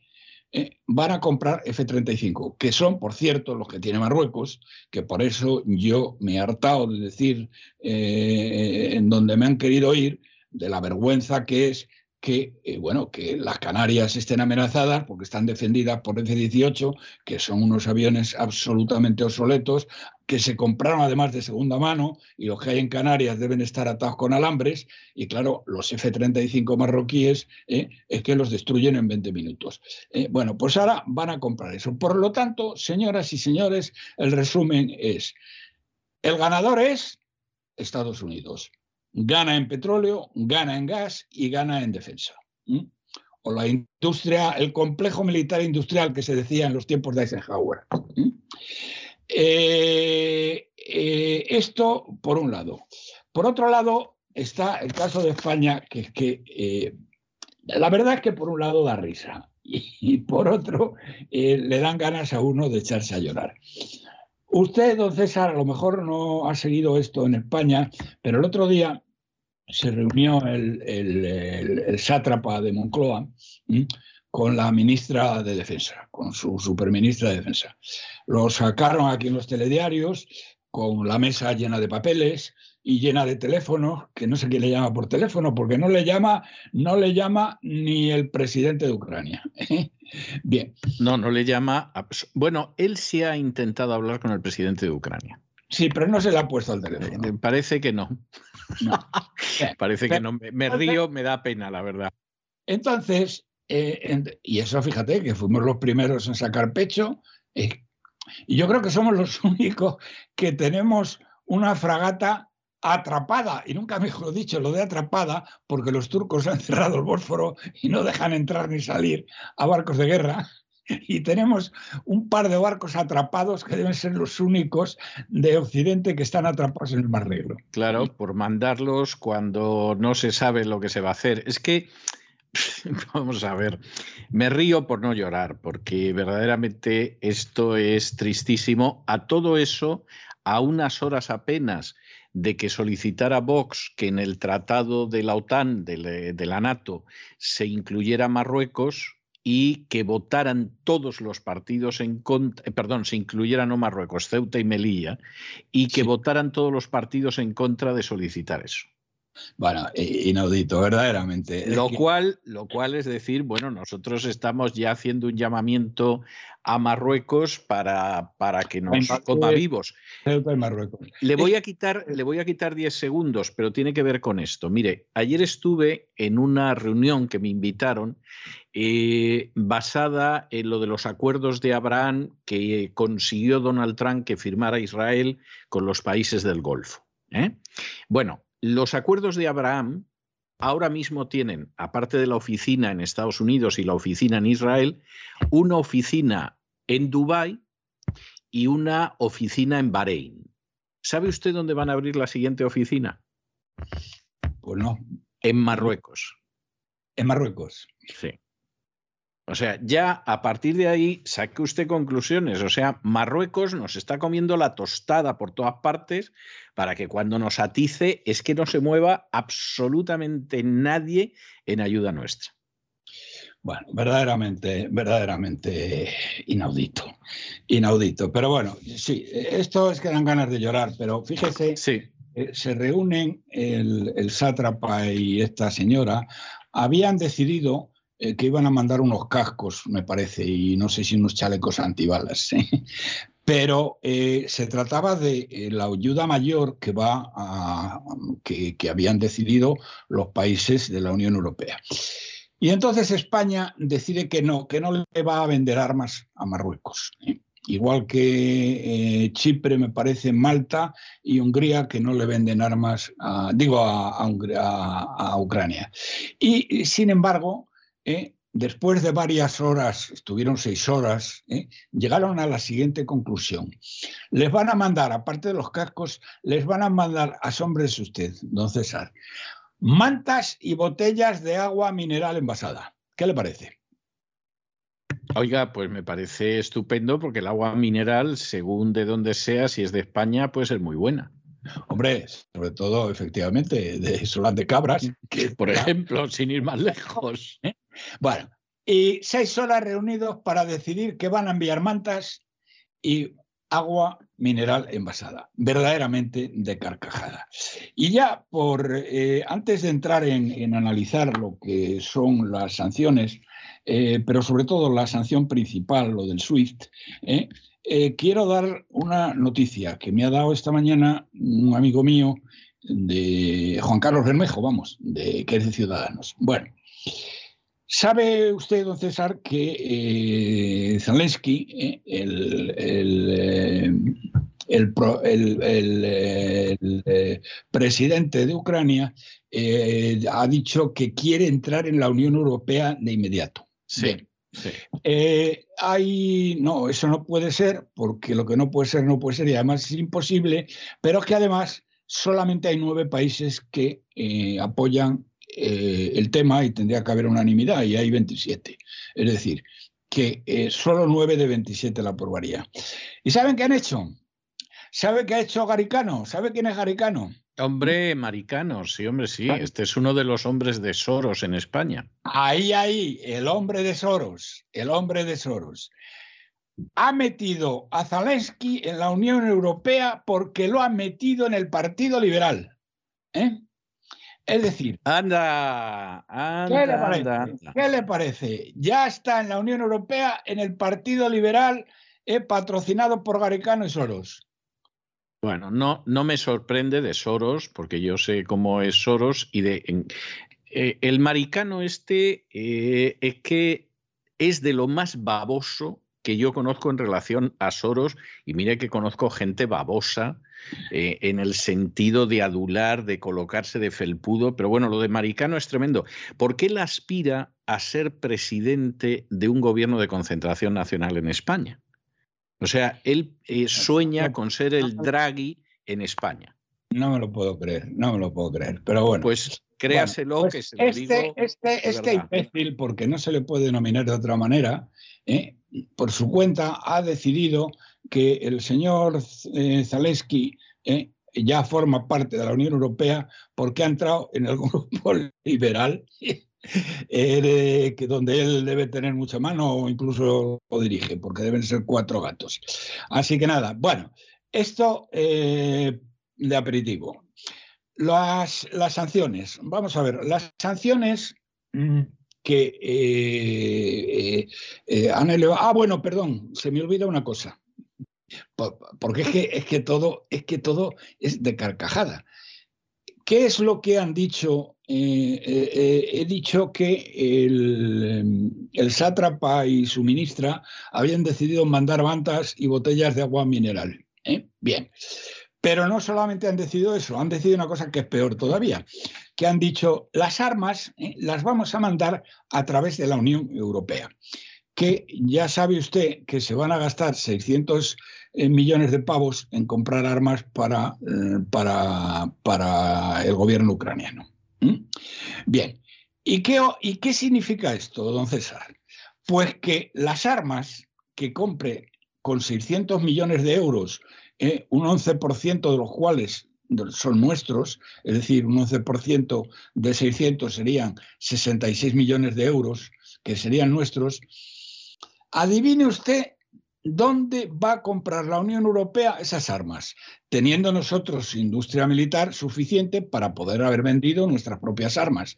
¿eh? No, me diga, no me diga que en Estados Unidos. No, lo van a comprar fundamentalmente, no, ahí, ahí no, lo van a comprar fundamentalmente en Francia y en Alemania. Bueno, bueno, bueno. ¿Eh? Es decir, que esto, mm, eh, esto es lo de cornudo y apaleado. ¿eh? Es decir, no, nosotros no enviamos armas y estos dos mete, mentecatos dicen, no, las armas se vehiculan a través de la Unión Europea. Y eso significa que la industria española no toca balón ¿eh? y son esos 600 millones de pavos van a la industria alemana y a la industria francesa. Y no sé si algún otro país se llevará algo, a lo mejor, bueno, no sé, Holanda se lleva algo, pero vamos, el grueso se lo van a llevar estos dos. ¿Qué le parece a usted? Y nosotros de esos 600 millones, 66 son nuestros. Bueno, eh, dicho esto, eh, que es una antología del disparate eh, inaudito, dentro, de las, dentro de las sanciones, la más importante de todas es la que se hace referencia a sacar a, a, los bancos rusos de un sistema que se llama SWIFT que es el, acrónimo de Society for Worldwide Interbank Financial Telecommunication. Es decir, esta es una sociedad de telecomunicaciones bancaria eh, a nivel mundial para casar eh, operaciones. Es decir, es un sistema global de pagos que eh, hay 11.000 instituciones financieras de 200 países de tal manera, ¿qué es lo que hace este sistema? Eh, garantizar el pago. Es decir, si usted hace una compra, este sistema le permite muy rápidamente, utilizando las herramientas de la tecnología moderna o de la informática moderna, si lo prefieren ustedes, eh, pues casar rápidamente las operaciones. Bien. esto es un incordio, pero entenderá usted y entenderán ustedes que hay eh, toda una serie de maneras de saltárselas. ¿eh? Bueno, se me por, por ejemplo, por ejemplo. Pues, por ejemplo, mm, pues volver al sistema de toda la vida de Dios. Hace, usted hace una compra y, eh, por ejemplo, en el mundo del petróleo, que es el que yo mejor conozco, usted compra un cargamento de petróleo y en mis tiempos, que no existía el SWIFT, pues lo que hacía presentaba una carta de pago irrevocable. El comprador. Eh, pero el comprador lo presentaba al vendedor una carta de pago irrevocable. Y por lo tanto, pues ya estaba. Y de esa manera se puede hacer. Se puede hacer perfectamente. Eh, hombre, vamos a ver, no es tan rápido ¿eh? como tocar a una tecla, porque, bueno, es un poquito más complicado, pero vamos, tan complicado como mandar un fax. O sea que no, a través de un FAS también, y luego entre los grandes bancos, ¿eh? bueno, pues ahí hay un fair play. Es decir, eh, por ejemplo, ahora mismo, los rusos están vendiendo gas a Alemania a través de varios gasoductos, ¿no? Bueno, se lo están vendiendo no al gobierno alemán, se lo están vendiendo, bueno, primero, no es el gobierno ruso, es Gazprom, eh, que pertenece mayoritariamente al gobierno ruso, aunque tiene muchos accionistas privados, eh, entre ellos un servidor, eh, y le vende el gas a los alemanes, a las compañías gasistas alemanas. Bueno, entre ellos hay la suficiente confianza y bueno, pues no necesitan el SWIFT porque los rusos no van a dejar de mandar el gas porque saben que estos no van a dejar de pagar. Es decir, en pocas palabras, que el SWIFT, que es eh, la bomba nuclear de las sanciones, ¿eh? Eh, mm, lo, que, lo que hace es hacer más engorrosos determinadas transacciones. Hombre, le puede complicar mucho la vida a una persona desconocida. Es decir, si usted, don César, es un exportador de uva de mesa español y lo quiere mandar a Rusia, eh, a no sé quién, pues hombre, lo tiene muy complicado sin el sistema SWIFT, porque a usted no le conocen, el exportador ruso, a no ser que sean amigos de toda la vida, ¿eh? A usted no le conoce el banco, no sabe si usted va a pagar o no va a pagar o qué sé yo. Es decir, a las transacciones de gente mm, eh, no conocida entre ellas, eh, le puede complicar el tema porque le obliga a una serie de prerequisitos. No, me paga usted por adelantado, me paga usted con no sé qué, ¿eh? pero lo que son las grandes transacciones, y me estoy refiriendo, por ejemplo, a transacciones del gas, que son transacciones de miles de millones, pues hombre, es evidente que Gazprom que es, socia además de estas compañías alemanas, pues no tiene ningún problema en suministrar el gas porque sabe que le van a pagar. Y lo mismo ocurre con el tema del petróleo. ¿Qué les quiero decir con esto al final del día? Al final del día, las sanciones eh, le tocan las narices a, Rusia, pero no le complican eh, relativamente. Aquí el problema mayor han sido... Ni siquiera las sanciones contra los bancos. Ni siquiera. Es que estas son las acciones contra los bancos. Hombre, vamos a ver. Vamos a ver. Le han congelado, le han congelado, por ejemplo, al Banco de Rusia, que no sé la legalidad que tiene eso, las reservas que tiene fuera. Sí. bueno, eh, tampoco creo que eso le preocupe demasiado. A Putin le deben haber congelado la mansión que tiene en la Zagaleta de Marbella. ¿eh? cosa que le debe tener muy preocupado. ¿eh? Bueno, y, no, estoy, no estoy seguro ni siquiera de que esté a su nombre. ¿eh? o sea, no estoy ni siquiera seguro de que esté a su nombre. Tenía un apartamento hace años, tenía un apartamento cerca de Marbella. No, esto es, esta, esta ya no es. Y esta es una finca. Eh, vamos, no una finca. Es la Zagaleta es una urbanización de lujo que está hacia la montaña en Marbella y, que hay, hay casoplones, es decir, no, no, no, son, no es una finca, pero sí puede ser una mansión de 2.000 metros cuadrados y de 10.000 metros cuadrados de jardín, ¿eh? una cosa de este tipo, me estoy refiriendo. Pero fíjese, fíjese, en España no tiene ningún problema. Eh, hay una lista muy grande de sanciones. ¿eh? La Unión Europea ha hecho una lista muy grande porque eso, como son unos burócratas, eh, estos tíos, pues eso se le da fenomenal, hacer una lista muy grande. Y España no tenía nadie para, para hacerlo. Y entonces se lo ha encargado a un fulano. El, vigilar. Entra la risa, don César, no puedo evitar. Ya lo veo, ya lo veo. Eh, don César, España le ha encargado a un tío solo que no tiene equipo ni tiene nada, el que vigile el tema de que se cumplen las eh, digamos, eh, eh, las sanciones contra Rusia. ¿Qué le parece a usted? Me parece sensacional. Hombre, a lo mejor han recordado aquella máxima de Napoleón de si quieres que se haga una cosa, nombra un responsable y si no quieres que se haga, nombra una comisión. Pero yo creo que aquí ha sido que, que no, no están por la labor. Pero vamos a ver, es que, es que para eso tendría que haber un grupo de personas. No, no, no tengo duda. Ministerio de, Exteriores, por ejemplo, y luego con ramificaciones en todos los ministerios, porque esto afecta a todos los ministerios, en el Banco de España, por ejemplo. ¿eh? No, pues un señor con su bigote, ¿eh? que debe ser amigo de no sé quién y que no tiene, eh, bueno, debe tener secretaria, pero no tiene equipo ni tiene a nadie, es el solito es el que va a vigilar las. En fin. Y usted, y usted eso lo atribuye a que no quieren en absoluto hacerlo. No, que eh, son, unos mantas. No, no, no, no. Que no tienen a nadie.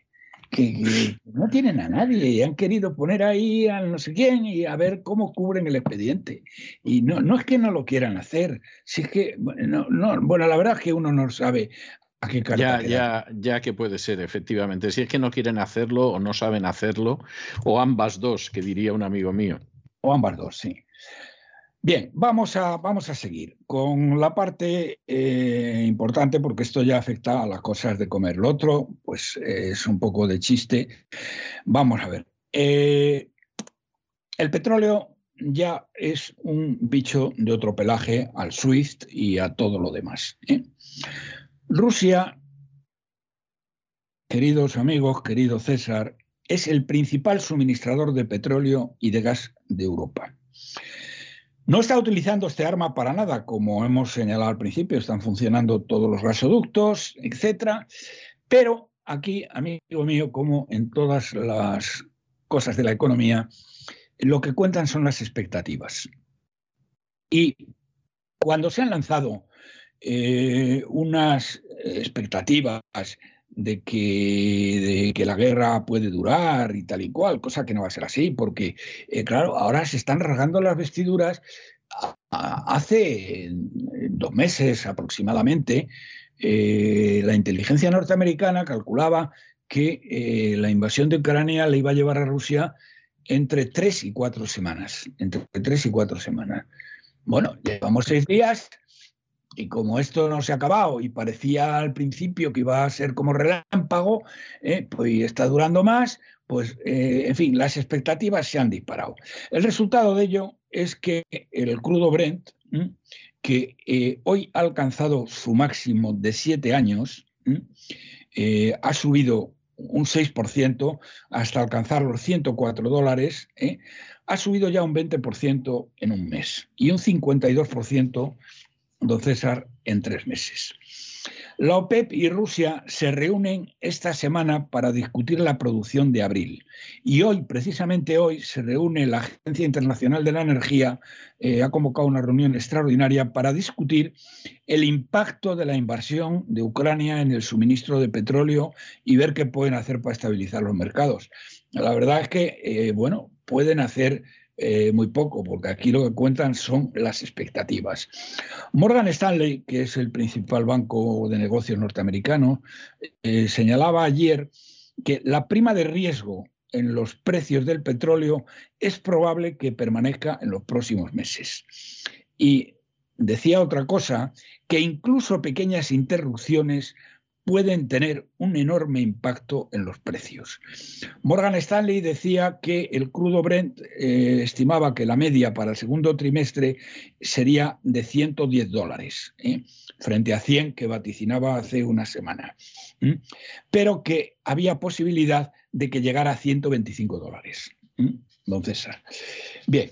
eh, eso es algo tremendo. Por cierto, a todo eso, yo no sé cómo pretenden con ese precio del petróleo doblegar a Rusia. Bueno, efectivamente, es, lo que e, este es el tema, porque fíjate que Rusia en el tema del petróleo y del gas es que ni ha pestañeado. También quiero decir una cosa, ¿eh?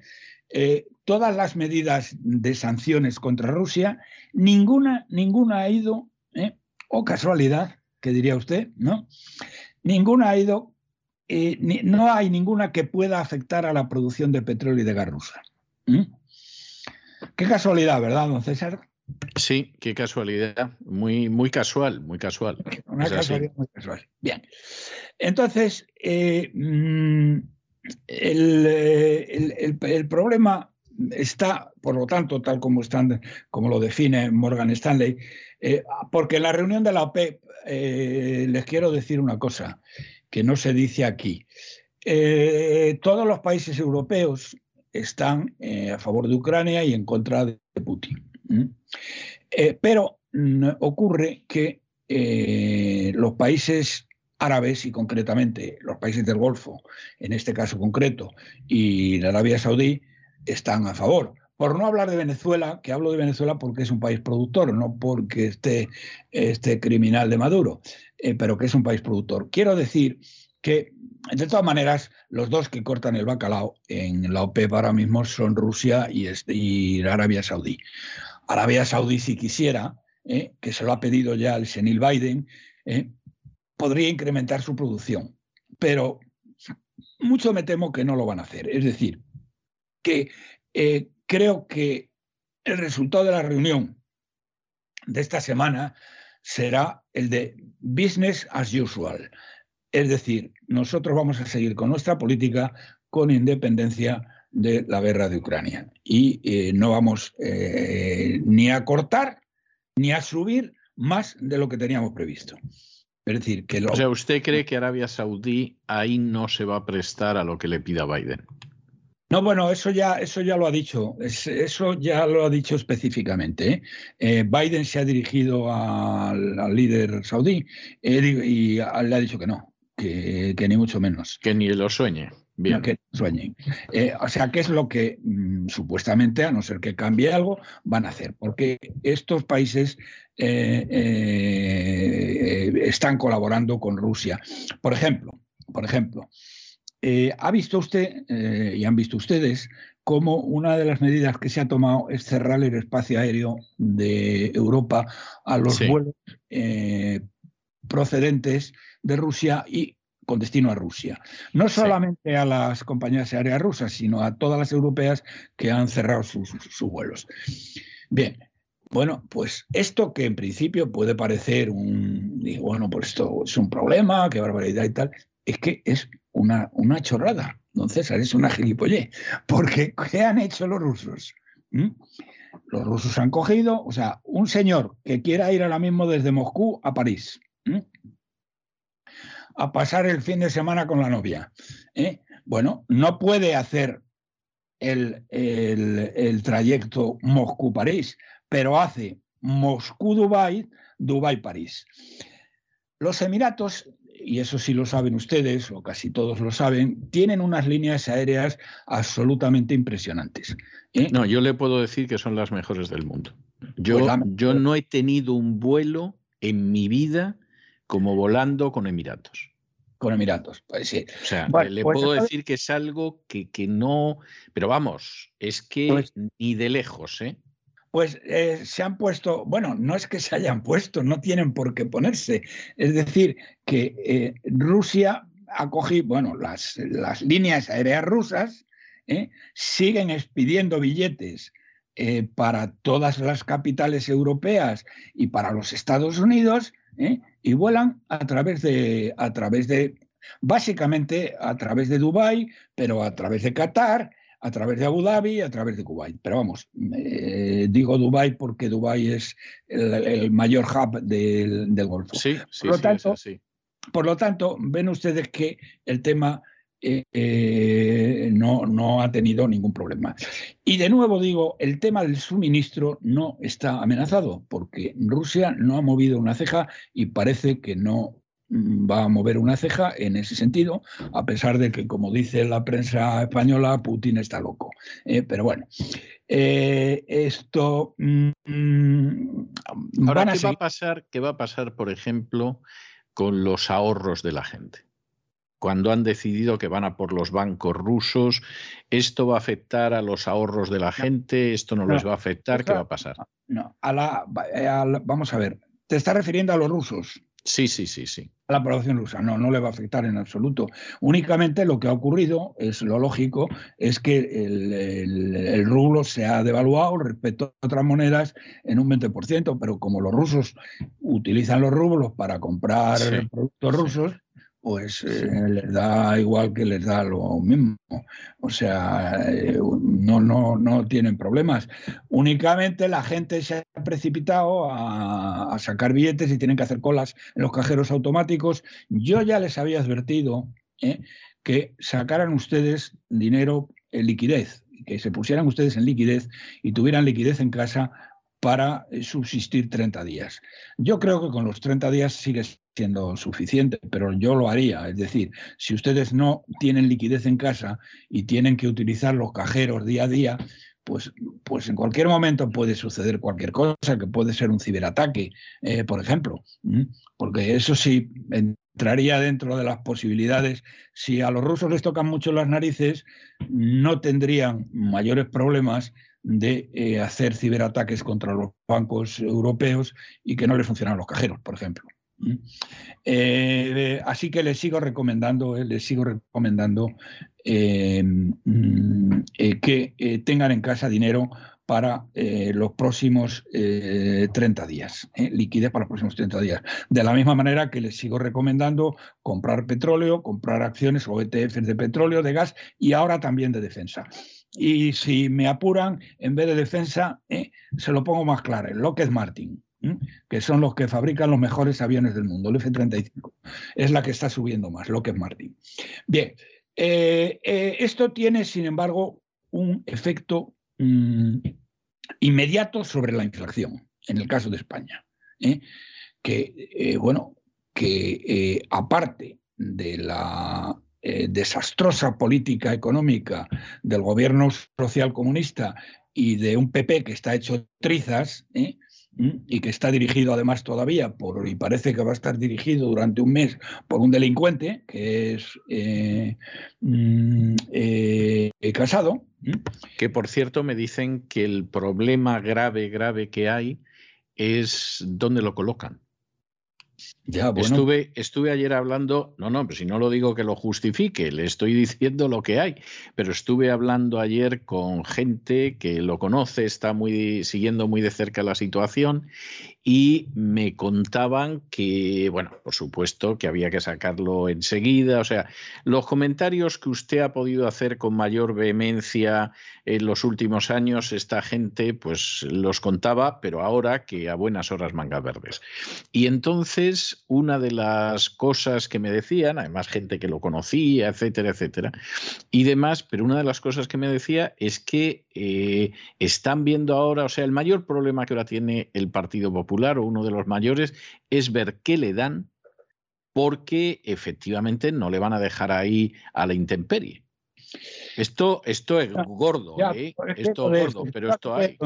Ahora, ahora hablaremos de eso, si le parece, ¿eh? pero quiero, quiero terminar el tema de cómo esto influye sobre España. Bueno, primero sobre la inflación. Han visto ustedes que somos líderes de la inflación de toda la Unión Europea el 7,4%. El Banco de España, no, mejor dicho, Funcas apuntaba al 7,1%. 7,4% en, el mes de febrero, lo cual es una auténtica salvajada, porque fíjense, por ejemplo, los pensionistas, ¿eh? pues les han incrementado y han sacado pecho para explicarlo, les han incrementado las pensiones del 2% y les está subiendo el coste de la vida al 7,4%.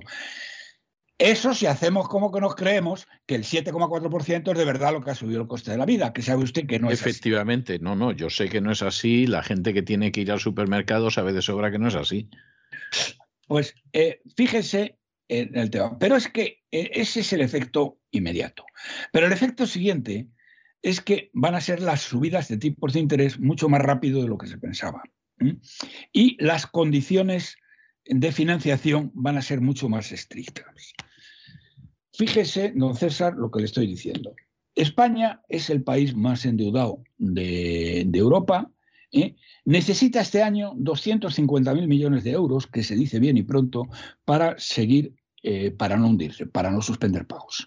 ¿eh? De ellos, 90.000 en deuda nueva y el resto en para refinanciar vencimientos de deuda. Si, como le estoy diciendo, esto va a traer como consecuencia la, guerra de Ucrania, va a traer como consecuencia mayor inflación, esta mayor inflación va a afectar a la subida de los tipos de interés y a unas condiciones financieras más estrictas en los mercados. Es decir, con esto, eh, España, lo que le cae sobre España es la mayor inflación de Europa y mucho menos crecimiento. Y ahora le digo, la sociedad IH Market, que son que hacen estudios económicos muy serios, decía el otro día que la economía española había, la actividad económica, eh, había caído un 13%, don César, en el mes de enero un 13%. Señoras y señores, eso es una barbaridad. No tiene nada de particular que hubiera caído. No, pues, es, una animalada, vamos. Alemania, como dije la semana pasada, ha entrado en recesión. ¿eh? Pero es que el 13% es que eso, mm, bueno, no hay por dónde cogerlo.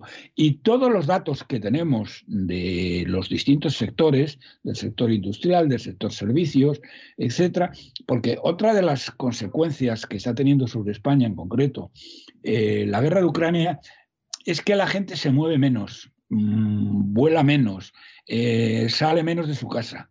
Es decir, que gente que tendría preparados viajes para, ah, para eh, esta semana, si estaba viajando muy alegremente, eh, eso se ha restringido. ¿Por qué razones? Bueno, pues porque la gente tiene miedo, aparte que aparecen en los telediarios, eh, bueno, en los telediarios aparecen cosas, hoy por ejemplo, los rusos, hay una, hay una imagen que la han repetido muchas veces, en Kharkov han lanzado un misil, como es de sentido común, contra el ayuntamiento donde estaba todo el Estado Mayor, eh, todo el Estado Mayor eh, eh, ucraniano. De la, defensa de de Kharkov estaba el alcalde y estaban todos los mandos militares allí. Entonces, los rusos le han disparado un misil y han derribado el edificio. Bien, bueno, pues esto sale y dice, ¡ay, los rusos que están atacando objetivos civiles, eh, el ayuntamiento que está en el centro de la ciudad, no sé qué, no sé cuántos, luego sacan los bomberos sacando a los muertos y no sé qué. Y dice, pero bueno, coño, pero ¿a dónde van a lanzar los misiles? Es decir, si los rusos se están acercando a Kharkov, que es lo que tratan de hacer, como van a tratar de hacer con, con Kiev, ¿eh? Eh, y cortarles el agua, la electricidad, el gas, y en, concretamente en, Kiev van a dejar una autopista libre para que pueda salir la gente que quiera. Están dejando salir, por ejemplo, a todos los trenes que les da la gana, cosa que podrían impedir si quisieran, porque tienen el dominio total del aire, ¿eh? pero eso lo están dejando hacer y le van a dejar una autopista, los trenes y una autopista. Eh, y aquí eh, los rusos han cogido y han dicho, bueno, pues vamos a ir a por, qué? a por objetivos militares. Se han cargado ya unos mil ciento y pico objetivos militares, que es casi el 50% del potencial militar de, Rusia. Pero bien, volviendo a España, eh, perdón, de Rusia, de Ucrania. Eh, volviendo a España, pues nos encontramos con la peor situación del eh, que la gente nos está dando cuenta, porque, bueno, porque ahora como estamos, con que si el PP, con que si la guerra de Ucrania, y que salen los telediarios, lo que no está saliendo en los telediarios es lo que, es, lo que sube el coste de la vida, ¿eh? y bueno, y cómo se está cayendo eh, cómo, está, cómo, está, disminuyendo el crecimiento, una barbaridad. Eh, mañana supongo que tendremos el dato, eh, bueno, seguro, mañana tenemos el dato de, población activa, que bueno, que es un dato que muy falsificado, pero saldrá también el de mm, eh, afiliación a la seguridad social, que es en el que hay un poco que fijarse. Y ya veremos a ver qué es lo que ha pasado con el empleo. Y esto es, esto es realmente mm, lo que está ocurriendo y que va a ir a peor, porque antes les he leído una cosa que, fíjese, don César, aún suponiendo que en el plazo de una semana, diez días, dos semanas, acabe la guerra de Ucrania, ¿eh? mm, lo que decía Morgan Stanley, que la prima de riesgo, concretamente, lo tengo aquí, la prima de riesgo en los precios del petróleo es probable que permanezca en los próximos meses. Es decir, que aunque se acabe la guerra de Ucrania, el precio del petróleo, según Morgan Stanley, va a continuar alto o muy alto. Es decir, la inflación va a continuar alta o muy alta, aunque fíjese, don César, que este 7,4% ha sido debido a, desde luego al petróleo, pero ha sido debido a alimentos frescos, a, bueno, a toda una serie de productos que no tienen nada que ver directamente con el petróleo. Lo tienen indirectamente, pero no directamente. Es decir, que eh, con esto que les estoy diciendo, la situación económica de España se está agravando de una manera brutal desde primero de año. Todavía no somos conscientes de ello, pero pronto lo vamos a ser, aunque ustedes necesariamente tienen que ser conscientes en sus bolsillos, ¿eh? por lo que les cueste la compra, y, mm, y eh, la situación de de empobrecimiento de las familias y eh, porque bueno, estos miserables lo que quieren es subir impuestos, que por cierto, es lo mismo que quiere, es lo mismo que ha hecho la política fiscal del, del, del sátrapa de Moncloa, que quiere subir los impuestos eh, y el impuesto de patrimonio, es la misma, la misma, la misma que Feijó ha hecho en Galicia, que ha empobrecido Galicia de una manera tremenda.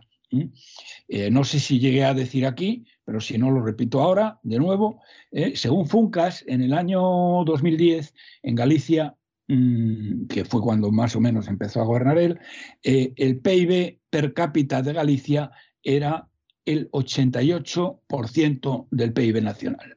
Ahora, don César, es el 82% del PIB nacional.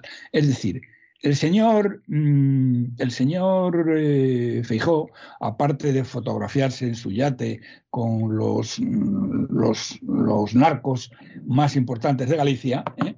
Eh, bueno, ha empobrecido a la población de una manera tremenda y además, y además digamos que ha incrementado la desigualdad, porque hay algunas zonas de Galicia que se han desarrollado mucho más y otras que se han empobrecido mucho más. Es decir, que la diferencia inter territorial la ha incrementado.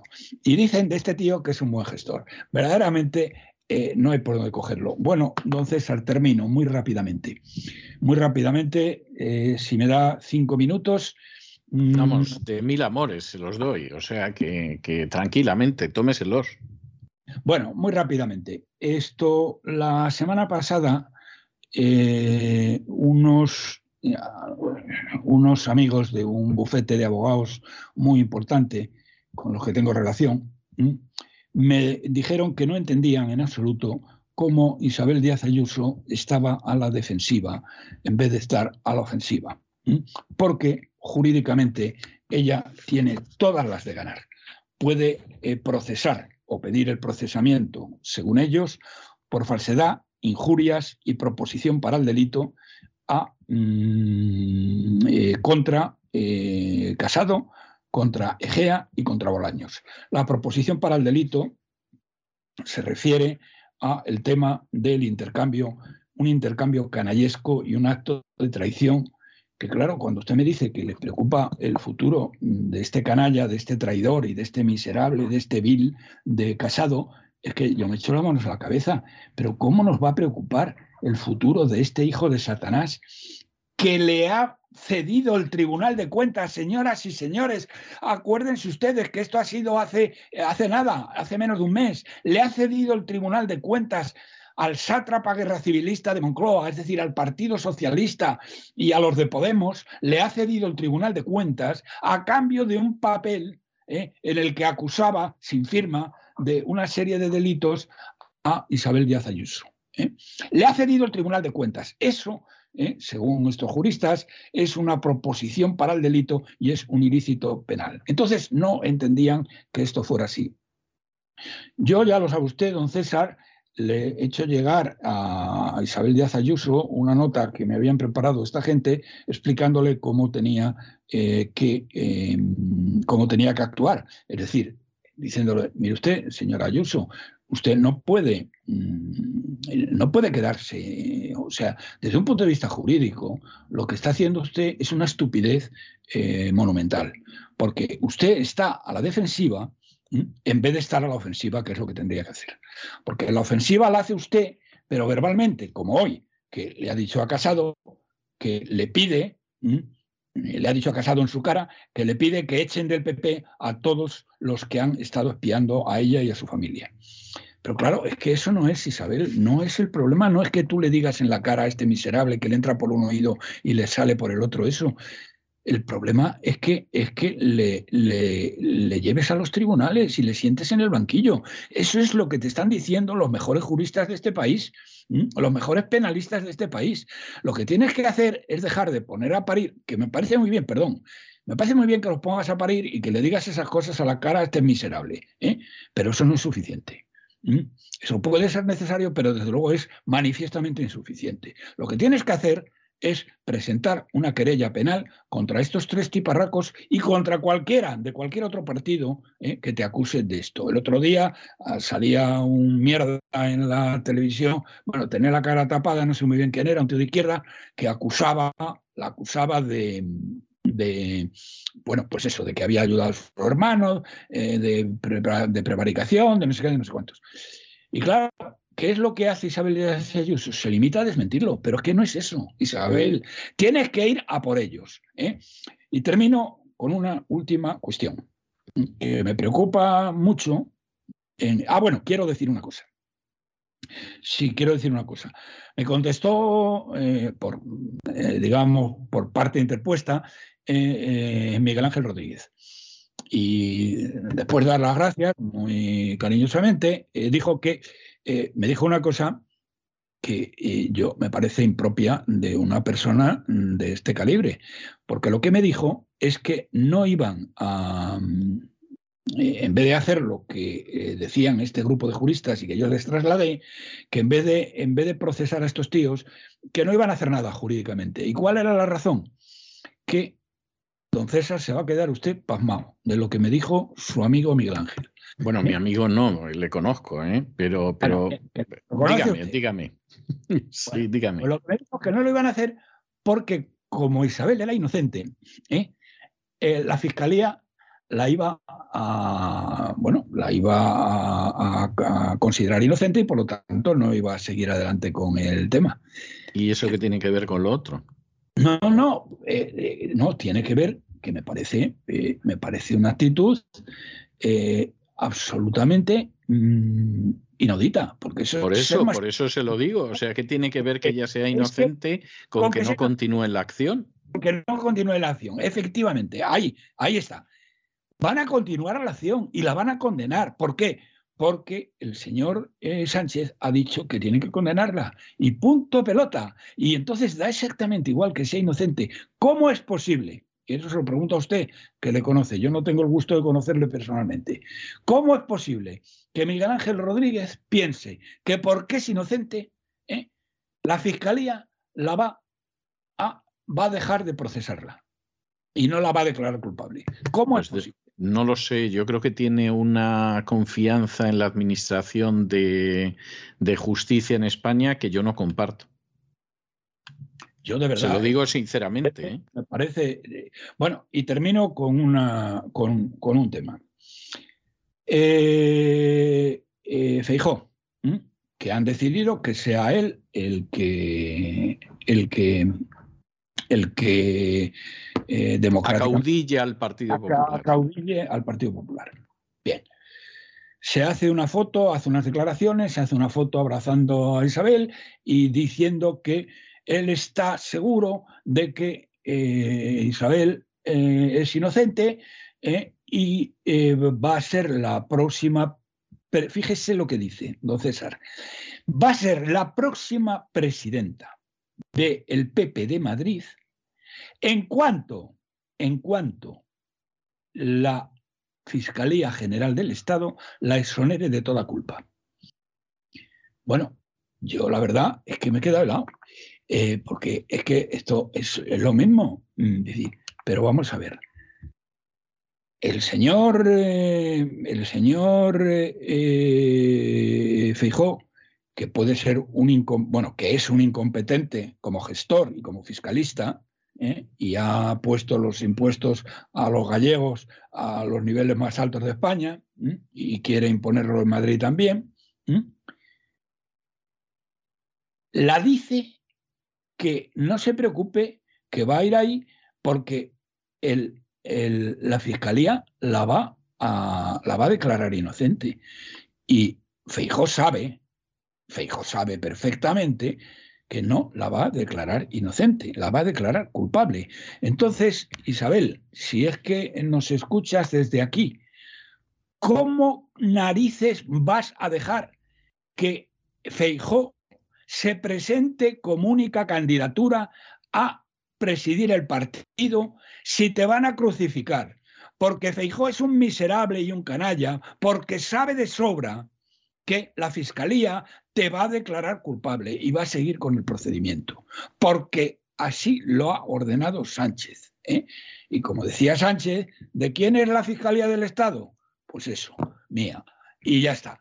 Y claro, que Feijó te diga que te va a nombrar presidenta de Madrid cuando esto te está diciendo que no vas a ser nunca presidenta del PP de Madrid y que te van a quitar de las listas del PP, que te van a echar del PP, vamos, en pocas palabras, porque la fiscalía ¿eh? te va a declarar culpable.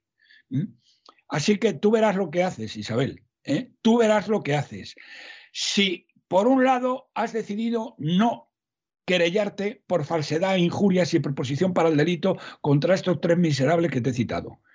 Si por otro lado el señor Feijó te está dando el abrazo del oso, diciéndote, Isabel, no te preocupes que en cuanto la fiscalía te declare inocente, que te va a declarar porque lo eres, ¿eh? vas a ser la presidenta del PP de Madrid. Como no te va a declarar inocente, no vas a ser la presidenta del PP de Madrid y además no vas a ser la número uno, no vas a poder seguir en el partido mientras eso esté así. Y como Feijó está dispuesto a apoyar al, sátrapa para que continúe en el poder, ¿eh? entre los dos te van a liquidar, porque tú eres el enemigo a liquidar. Y si esto no lo ves, Isabel, eh, perdona, pero es que eh, estás completamente ciega. La fiscalía, repito, la fiscalía te va a declarar culpable, aunque seas inocente. Y por lo tanto, ni Miguel Ángel tiene razón diciendo que no os querelláis porque te van a declarar inocente, porque te van a declarar culpable y no te van a hacer presidenta de la Comunidad de Madrid porque Feijó te ha dado una puñalada por la espalda, aunque tú no te hayas dado cuenta. ¿eh? Diciéndote que te hará presidenta de la Comunidad de Madrid en cuanto, eh, en cuanto la Fiscalía te declare inocente, porque no te va a declarar inocente. Y por la misma regla de tres, no podrás ser la número uno, ni la número dos, ni nada, ¿eh? y te expulsarán del partido. Ahora tienes la oportunidad de presentarte ¿eh? y de disputarle a, cara de perro, que es como lo debes hacer, porque es un miserable que te está engañando, que te haya dicho lo que te ha dicho no es de recibo, ¿eh? preséntate contra él. Y si no te presentas contra él, te estás suicidando. Y esto es todo lo que quería decir, don César. Pues yo creo que dicho queda, o sea, no, la cosa no tiene más vuelta de hoja. Eh, me parece que es evidentísimo lo que hay y, y, en fin, no puede ser más claro. ¿eh? Eso es algo que está, verdaderamente está clarísimo. Es algo más claro que el agua, vamos. En fin, yo le voy a dejar hoy con una pieza muy bonita de música rusa que se llama Dos Guitarras y aunque aquí hay mucha más gente que está tocando la guitarra y parece que más bien el violón. Pero, pero en cualquiera de los casos yo le voy a dejar con, con esa música, don, eh, don Roberto, y nos encontramos la semana que viene. Vale, perfecto. Hasta la semana que viene, si Dios quiere a todos. Un abrazo muy fuerte.